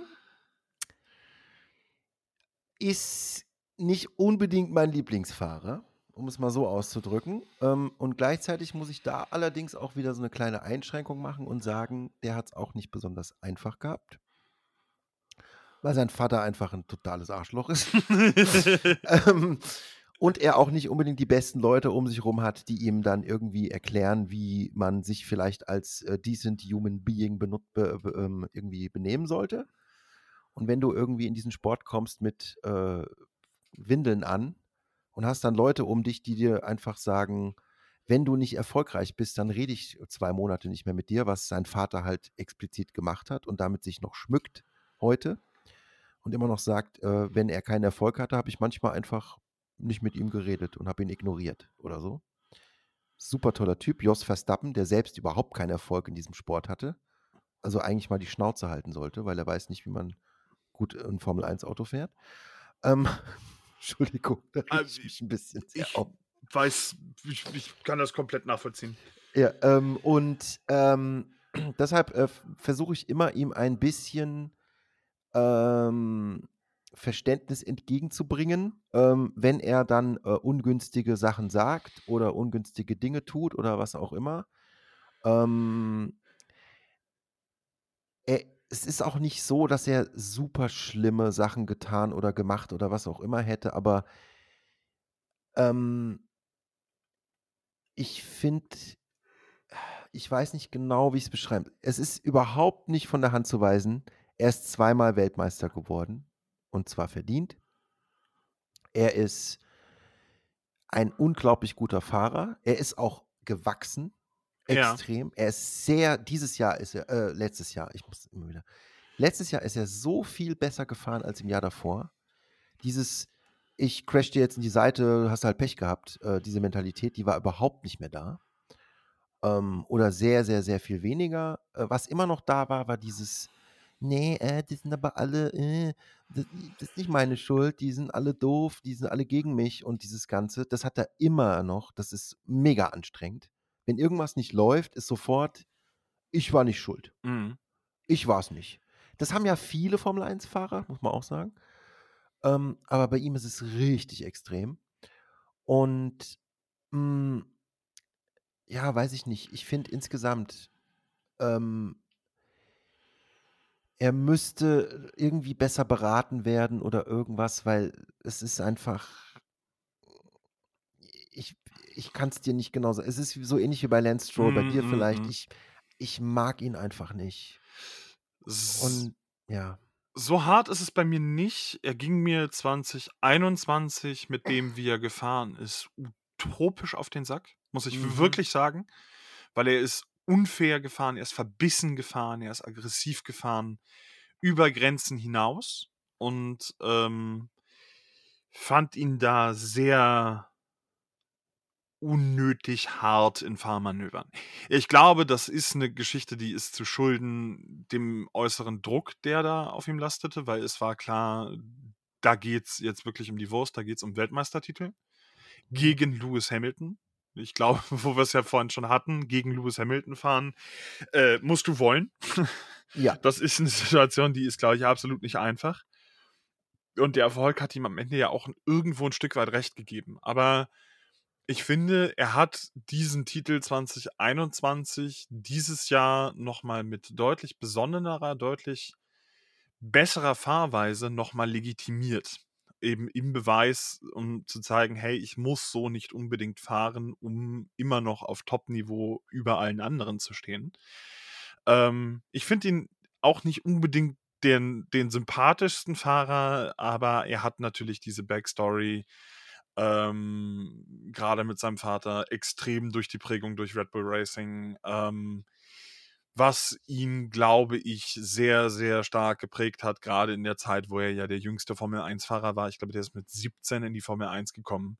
Und das ist eine, eine, eine, Zeit im Leben, da bist du überhaupt nicht gefestigt, wenn ich daran zurückdenke, wie ich mit 17 aufgetreten bin, was ich für Einstellung hatte. Das, ja. Da möchte ich gar nicht drüber nachdenken, genau. Genau. Und wenn dann ähm, niemand kommt und dir irgendwie sagt, vielleicht solltest du mal an deinen Einstellungen arbeiten, sondern sagt dir dann immer nur, fahr halt schneller. Und, und die, diese, diese, diese Position noch verschärft, genau. glaube ich, prägt das eine Persönlichkeit. Das ist eine, eine, eine Geschichte, die ihm also er ist deutlich gereift, das muss man auch sagen, aber ich glaube, das ist eine Geschichte, die fällt ihm mittlerweile so ein bisschen auf die Füße. Ähm, mhm. Mal gucken. Er hat ja, ich weiß, glaube ich, bis, bis 2026, glaube ich, im, auf jeden Fall noch bei Red Bull. 2025, 2026. Mhm. Ähm, und ist auch auf, auf ewig verbunden mit diesem Team, muss man sagen. Er ist ein wahnsinnig starker, erfolgreicher Fahrer. Ähm, Aushängeschild äh, für Marketing und für das gesamte Team ähm, funktioniert in der Kombi rein aus sportlicher Sicht auch wirklich einfach unheimlich gut. Und aus Marketing-Sicht auch. Ja, ähm, man, also eine, er hat jetzt, letztes, letztes Jahr hat er auf jeden Fall, ähm, wenn wir jetzt davon reden, wie, ähm, wie legitim war eine Weltmeisterschaft oder wie verdient war eine Weltmeisterschaft, dann würde ich sagen, dass er letztes Jahr auf jeden Fall bewiesen hat, äh, das war die hat er wesentlich mehr noch verdient als die davor. Ja. Nicht, dass die vorher unverdient war, aber da sind ein paar komische Dinge passiert und vor allem im letzten Rennen war es auch nicht ganz so toll. Da, dafür konnte er aber nichts, mal abgesehen davon. Ähm, aber was halt eben wirklich äh, dann, ich bin schon fast so rumgekommen und habe gedacht, weißt du, jetzt hat er wirklich eine richtig gute Saison gemacht und dann hat er seinen net, netten Teamkollegen, den Checo Perez, äh, wird er genannt, äh, Sergio Perez, nicht vorbeigelassen. Mhm. Obwohl er nichts davon hatte, weil er schon Weltmeister gewesen ist. Und äh, Sergio Perez äh, hätte äh, halt eben die Punkte gebraucht. Und es war auch so ausgemacht. Und dann macht halt Verstappen, äh, sagt halt dann, nö, mache ich nicht. Und dann sagt er auch, we talked about it. Bip, bip, bip. Und dann hast du ihn wieder gehört, wie er so ist. Und ähm, was mich noch mehr bestärkt hat darin, war, dass Sergio Perez in seinem Funk dann gesagt hat, uh, that shows, uh, that shows the people who he really is. Mm, das zeigt mm, ja halt, mm, wie er wirklich ist. Und das kann ich mir gut vorstellen, weil ich glaube halt einfach, dass mittlerweile, und das will ich ihm gar nicht zum Vorwurf machen, Red Bull, äh, das Team und ähm, Christian Horner übrigens, der Teamchef von Red Bull, sehr dafür gesorgt haben, dass der machen kann, was er will. Ja. Der weiß ganz genau, es wird keine Konsequenzen für ihn geben, weil was sollen die machen? Die werden ihn nicht rausschmeißen. Und das ist wieder dieses Ding, womit ich ein Riesenproblem habe, dieses, ich bin übrigens ein Mann mit einer Machtposition und ich kann machen, was ich will. Und das weiß er ganz genau. Und äh, das wurde ihm ja auch so eingetrichtert und deshalb will ich es ihm gar nicht unbedingt zum Vorwurf machen weil Christian Horner, der übrigens mit, mit, mit Spice Girl zusammen äh, Spice Girl verheiratet ist. Ich dachte immer, ich, also ich wusste, dass es so ist und ich weiß auch, dass es so ist. Ich dachte immer, ja. das ist so ein, so ein, so ein Internet-Myth, so eine, so eine Story, die irgendwie rumging. Aber es so ist geil. tatsächlich so. Es ist wirklich so, er, er lebt auf einer was auch immer auf einem, er hat sein, wird mit dem Helikopter abgeholt und sie geht zu, zu ihrem Konzert und er geht zum Track und es ist so utopisch alles. Es ist alles so utopisch. Dieser, ähm, und dieser Christian Horner, äh, der äh, befeuert halt immer. Der will unbedingt diesen Beef zwischen Teams haben. Der will unbedingt äh, Toto Wolf von Mercedes hassen. Der will das Narrativ äh, verstärken, dass Lewis Hamilton ihn in England umbringen wollte weißt du, lauter so, äh, äh, also, dass er Max Verstappen rausgerammt hat und keine Ahnung was alles. Der schmeißt da immer noch Zeug ins Feuer und, und dann hört sich das der Verstappen an und dann wird er von seinem Vater wahrscheinlich dasselbe noch hören und natürlich weiß der nicht, was er machen soll. Keine Ausrede, aber trotzdem ist es halt eben ein Punkt. Und dann fährst du halt. Und dann ist es halt eben so. Und, und dann denkst du dir, dann fahre ich und haltet mal eure Schnauze. Ja. Du hattest vorhin erwähnt, Sergio Perez, sein Teamkollegen. Ähm, ja. Und also, der hat so ein bisschen das Phänomen, was Valtteri Bottas bei Mercedes auch gehabt hat, gesetzt als Fahrer 2. Ähm, was ihm aber auch, glaube ich, gar nicht so unbedingt gerecht wird. Ist davor bei ja. Racing Point gefahren, also jetzt äh, Aston Martin, hat da einen Sieg eingefahren, einen sehr starken Sieg, äh, einen sehr verdienten Sieg. Ähm, ist immer auf dem Kiviv, immer abrufbar, unendlich starker defensiver Fahrer, wie man auch in Abu Dhabi 2021 gesehen hat und in unterschiedlichen Gelegenheiten immer mal wieder. Wird scherzhaft oft als Mexi Mexican Minister of Defense betitelt. Äh, kommt aus Mexiko, wie man daran vielleicht vermuten mhm. könnte. Ähm, guter Fahrer, starker Fahrer, läuft, glaube ich, auch sich bei Red Bull als Fahrer 2 so ein bisschen wund. Ich glaube, der will und der kann auch noch mehr. Ja. Ähm, der hat ja auch mehrere Rennsiege mit Red Bull schon eingefahren und wirklich guter, guter, starker Fahrer. Ähm, das stärkste Fahrer-Pairing, was Red Bull aktuell haben könnte, bin ich der Meinung. Ähm, habe ich was vergessen? Ja, hat den sympathischsten Vater im Grid. konkurriert sich da sehr stark mit dem Vater von Sebastian Vettel, aber der sich immer so freut. Der Papa von Sergio Perez ist so cool, wie der da auch immer, wenn, wenn, gerade wenn, wenn äh, Checo da irgendwie aufs Podium, Podium fährt, macht der da immer richtig Party mit Mexiko-Flagge und ja. Musik und umarmt der alle. Ist so und, stolz einfach. Und der ist so süß. Kann auch mit allen. Also du ja. merkst auch richtig, der ist da richtig ja. angekommen und äh, ist auch irgendwie cool und fair mit allen und gibt allen die Hand und umarmt sich da und tanzt mit allen. Und total, also das ist total schön zu sehen. Das ist auch, also auch wenn sowas gerne inszeniert wird und dann durchs Internet geht und, und riesig mhm. aufgebläht wird. Aber du merkst, der ist da so echt, wie er halt auch ist. Und das finde ich, ja. finde ich sehr, sehr sympathisch. Und ja. das, das färbt, glaube ich, auch so ein bisschen auf, auf seinen Sohn auch ab. Und ähm, ja, ich der auch. Wobei auch, auch äh, Checo durchaus teilweise sehr verbissen, sehr aggressiv fährt. Aber das ist, ähm, ich, ja. der weiß schon, was er da macht. Also der fährt sehr ja. selbstbewusst. Finde ich auch. Also er, er, ist auf jeden Fall, ähm, er tut, also erstens mal muss, also man muss natürlich noch, noch bedenken, ähm, zu dem Zeitpunkt, äh, das war auf den letzten Drücker, dass er zu Red Bull gegangen ist, weil er ist bei ähm, Racing Point halt damals rausgeflogen. Ähm, das hat da auch mit Geld und Finanzen und so weiter und so fort zu tun in erster Linie. Und äh, Sponsorengeldern und solchen Geschichten und nicht damit, wie gut er gefahren ist oder so. Ähm, und dann kam er zu Red Bull. Das heißt, er hatte, also viele haben gedacht, der ist nächstes Jahr gar nicht mehr da. Und dann war er bei Red Bull. Was hätte er sonst machen sollen? Und im Moment denke ich mir immer so, ob er da glücklich wird, weiß ich nicht genau, weil ich glaube, es ist von Anfang an klar gewesen, Max ist die Nummer eins. Und du bist der Zweite. Fertig. Auch wenn die das immer nicht zugeben, aber das ist ganz eindeutig. Und ich glaube, dass er immer zurückstecken werden wird, solange Max da ist. Und die Frage, die ich mir dann stelle, ist so ein bisschen, wo sollte er hingehen? Weil er ist im besten Team, aber Max ist halt dort. Mhm. Ich, ich, also, weißt du, was ich meine? Er Wenn ich jetzt überlege. So, so ein bisschen was, gefangen in der Position ja, da, ja. Weil, weil was soll er machen? Soll er zu McLaren gehen oder zu Ferrari? Und wen würde er bei Ferrari ersetzen? Das würde auch keinen Sinn ergeben. Also. Also ich glaube tatsächlich, super viel wird sich jetzt bis 2026 zum nächsten großen Reglementwechsel und auch wo neue Teams mit reinkommen und neue Motorenlieferanten und Hersteller. Da wird sich jetzt nicht mehr viel tun, ja. denke ich, ähm, weil es sind die, die, die in Anführungsstrichen größten neuen Fahrer sind drin. Die Teams sind gut besetzt mit Fahrern, die in der Formel 1 gesetzt sind und Erfahrung haben. Ähm, da wird sich marginal vielleicht ein bisschen was schieben, aber gerade die großen Teams sind besetzt. Mercedes ist dicht, Red Bull ist dicht, Ferrari ist dicht.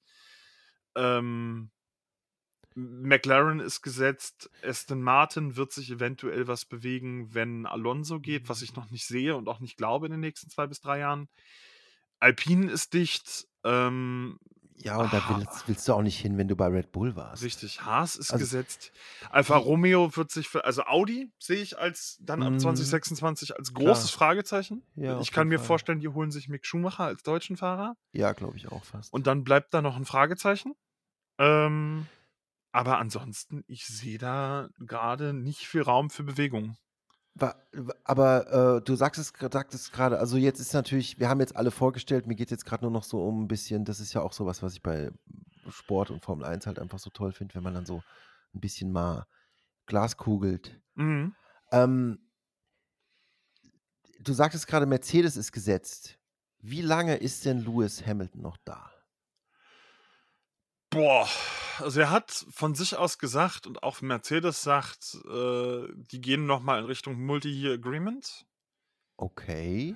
Ähm, ich könnte mir vorstellen, dass der sich ein, zwei Saisons noch anguckt nach Reglementwechsel. Mhm. Spätestens 2027 ist er raus, denke ich. Echt so lang, okay. Ja. Weil ich bin die ganze Zeit, also mit dem Multi-Year-Deal, äh, das habe ich gar nicht mehr im Kopf gehabt. Aber was ich zum Beispiel bei ihm ganz oft denke, ist, ähm, ich glaube bei ihm nicht dran, dass er so ein Alonso ist, der einfach nicht merkt, wann es reicht. Das glaube ich auch nicht. Aber Und, hm. ich glaube, der hat noch, der kann noch. Auf jeden Fall, das, das, das bezweifle ich auch nicht. Aber gleichzeitig denke ich bei ihm halt immer, der hat so viele Eisen im Feuer, der könnte eigentlich nächstes Jahr sagen, weißt du was? Dann mache ich den ganzen anderen Kram, den ich habe. Mein Aktivismus, meine Filme, mein, was auch immer er alles, meine Modelinie, der hat ja tausend Sachen. Das glaube ich, also ich persönlich glaube das noch nicht. Ich, ich sehe, was du meinst. Ich mhm. glaube das auch.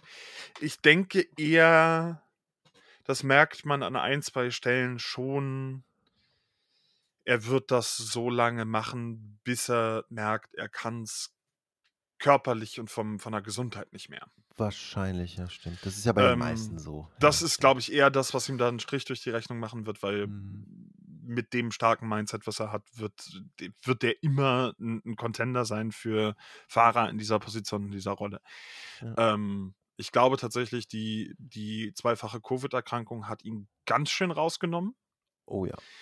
Ähm, und ich denke auch, das wird sich weiter zeigen. Ich denke mal, diese Saison und die nächste wird er nochmal richtig aufdrehen, weil er es nochmal wissen will. Ja. Ähm, und dann wird er, glaube ich, in Würde die letzten ein, zwei Saisons ausfahren und dann entweder zum oder nach dem Reglementwechsel gehen. Ja. Ja, gut, ergibt, ergibt wahrscheinlich auch Sinn, stimmt. Ja. Ähm, ich glaube, wir haben den Leuten jetzt lang genug hier einen Schnitzel aufs Ohr geredet. ähm, ich hoffe, dass jetzt alle Fragen, was Fahrer angeht, geklärt sind. Ihr wisst jetzt ungefähr, was es äh, für Leute gibt, was es für Teams gibt, ähm, wer wer ist und ähm, was wir von denen so halten. Was euch egal sein kann, übrigens natürlich.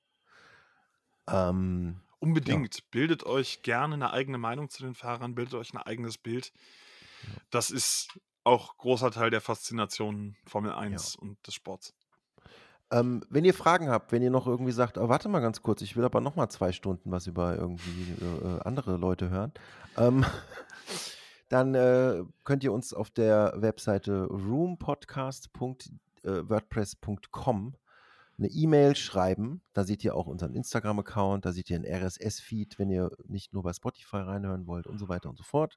Bei Instagram findet ihr uns unter brummbrumf1 ähm, und ja, schreibt uns, stellt uns Fragen, ähm, dann können wir auch welche beantworten. Da, dadurch gibt es eine bessere äh, Konversation und dann können wir auch mal ein bisschen auf Dinge eingehen. Meldet euch gerne für Feedback, Anregungen und so weiter und so fort. Und ähm, dann bleibt nichts mehr zu sagen, außer. Vielen Dank. Ja, achso, ja. Vielen Dank auch. Vielen Dank auch. Danke. Ähm, bis, zum, bis zum nächsten Mal. Danke, dass du dabei warst und dass du so lange mitgemacht hast. Äh, vielen äh, Dank wie immer für die Einladung und es ist mir gerne, immer ein, ein, ein, großes Fest, mit jemandem so, so hart ja. und tief über die Formel 1 abnörden zu können. Und ja. ja, das ist auch das also ich, man muss halt echt nochmal dazu sagen, das ist halt, äh, das Konzept ist natürlich, dass wir beide uns darüber unterhalten, was in dem Sport uns fasziniert oder, oder was uns beim letzten Rennen dann irgendwann fasziniert hat und so weiter und was passiert ist.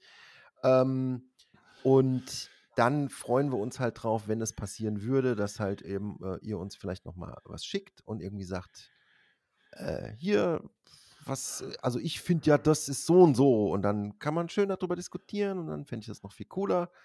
Und dann äh, gucken wir einfach mal, was draus wird. Genau. Also mach's gut und macht es gut. Äh, bis zum nächsten Mal, Sven. Und äh, mhm. an alle anderen auch. Genau. Bis dahin.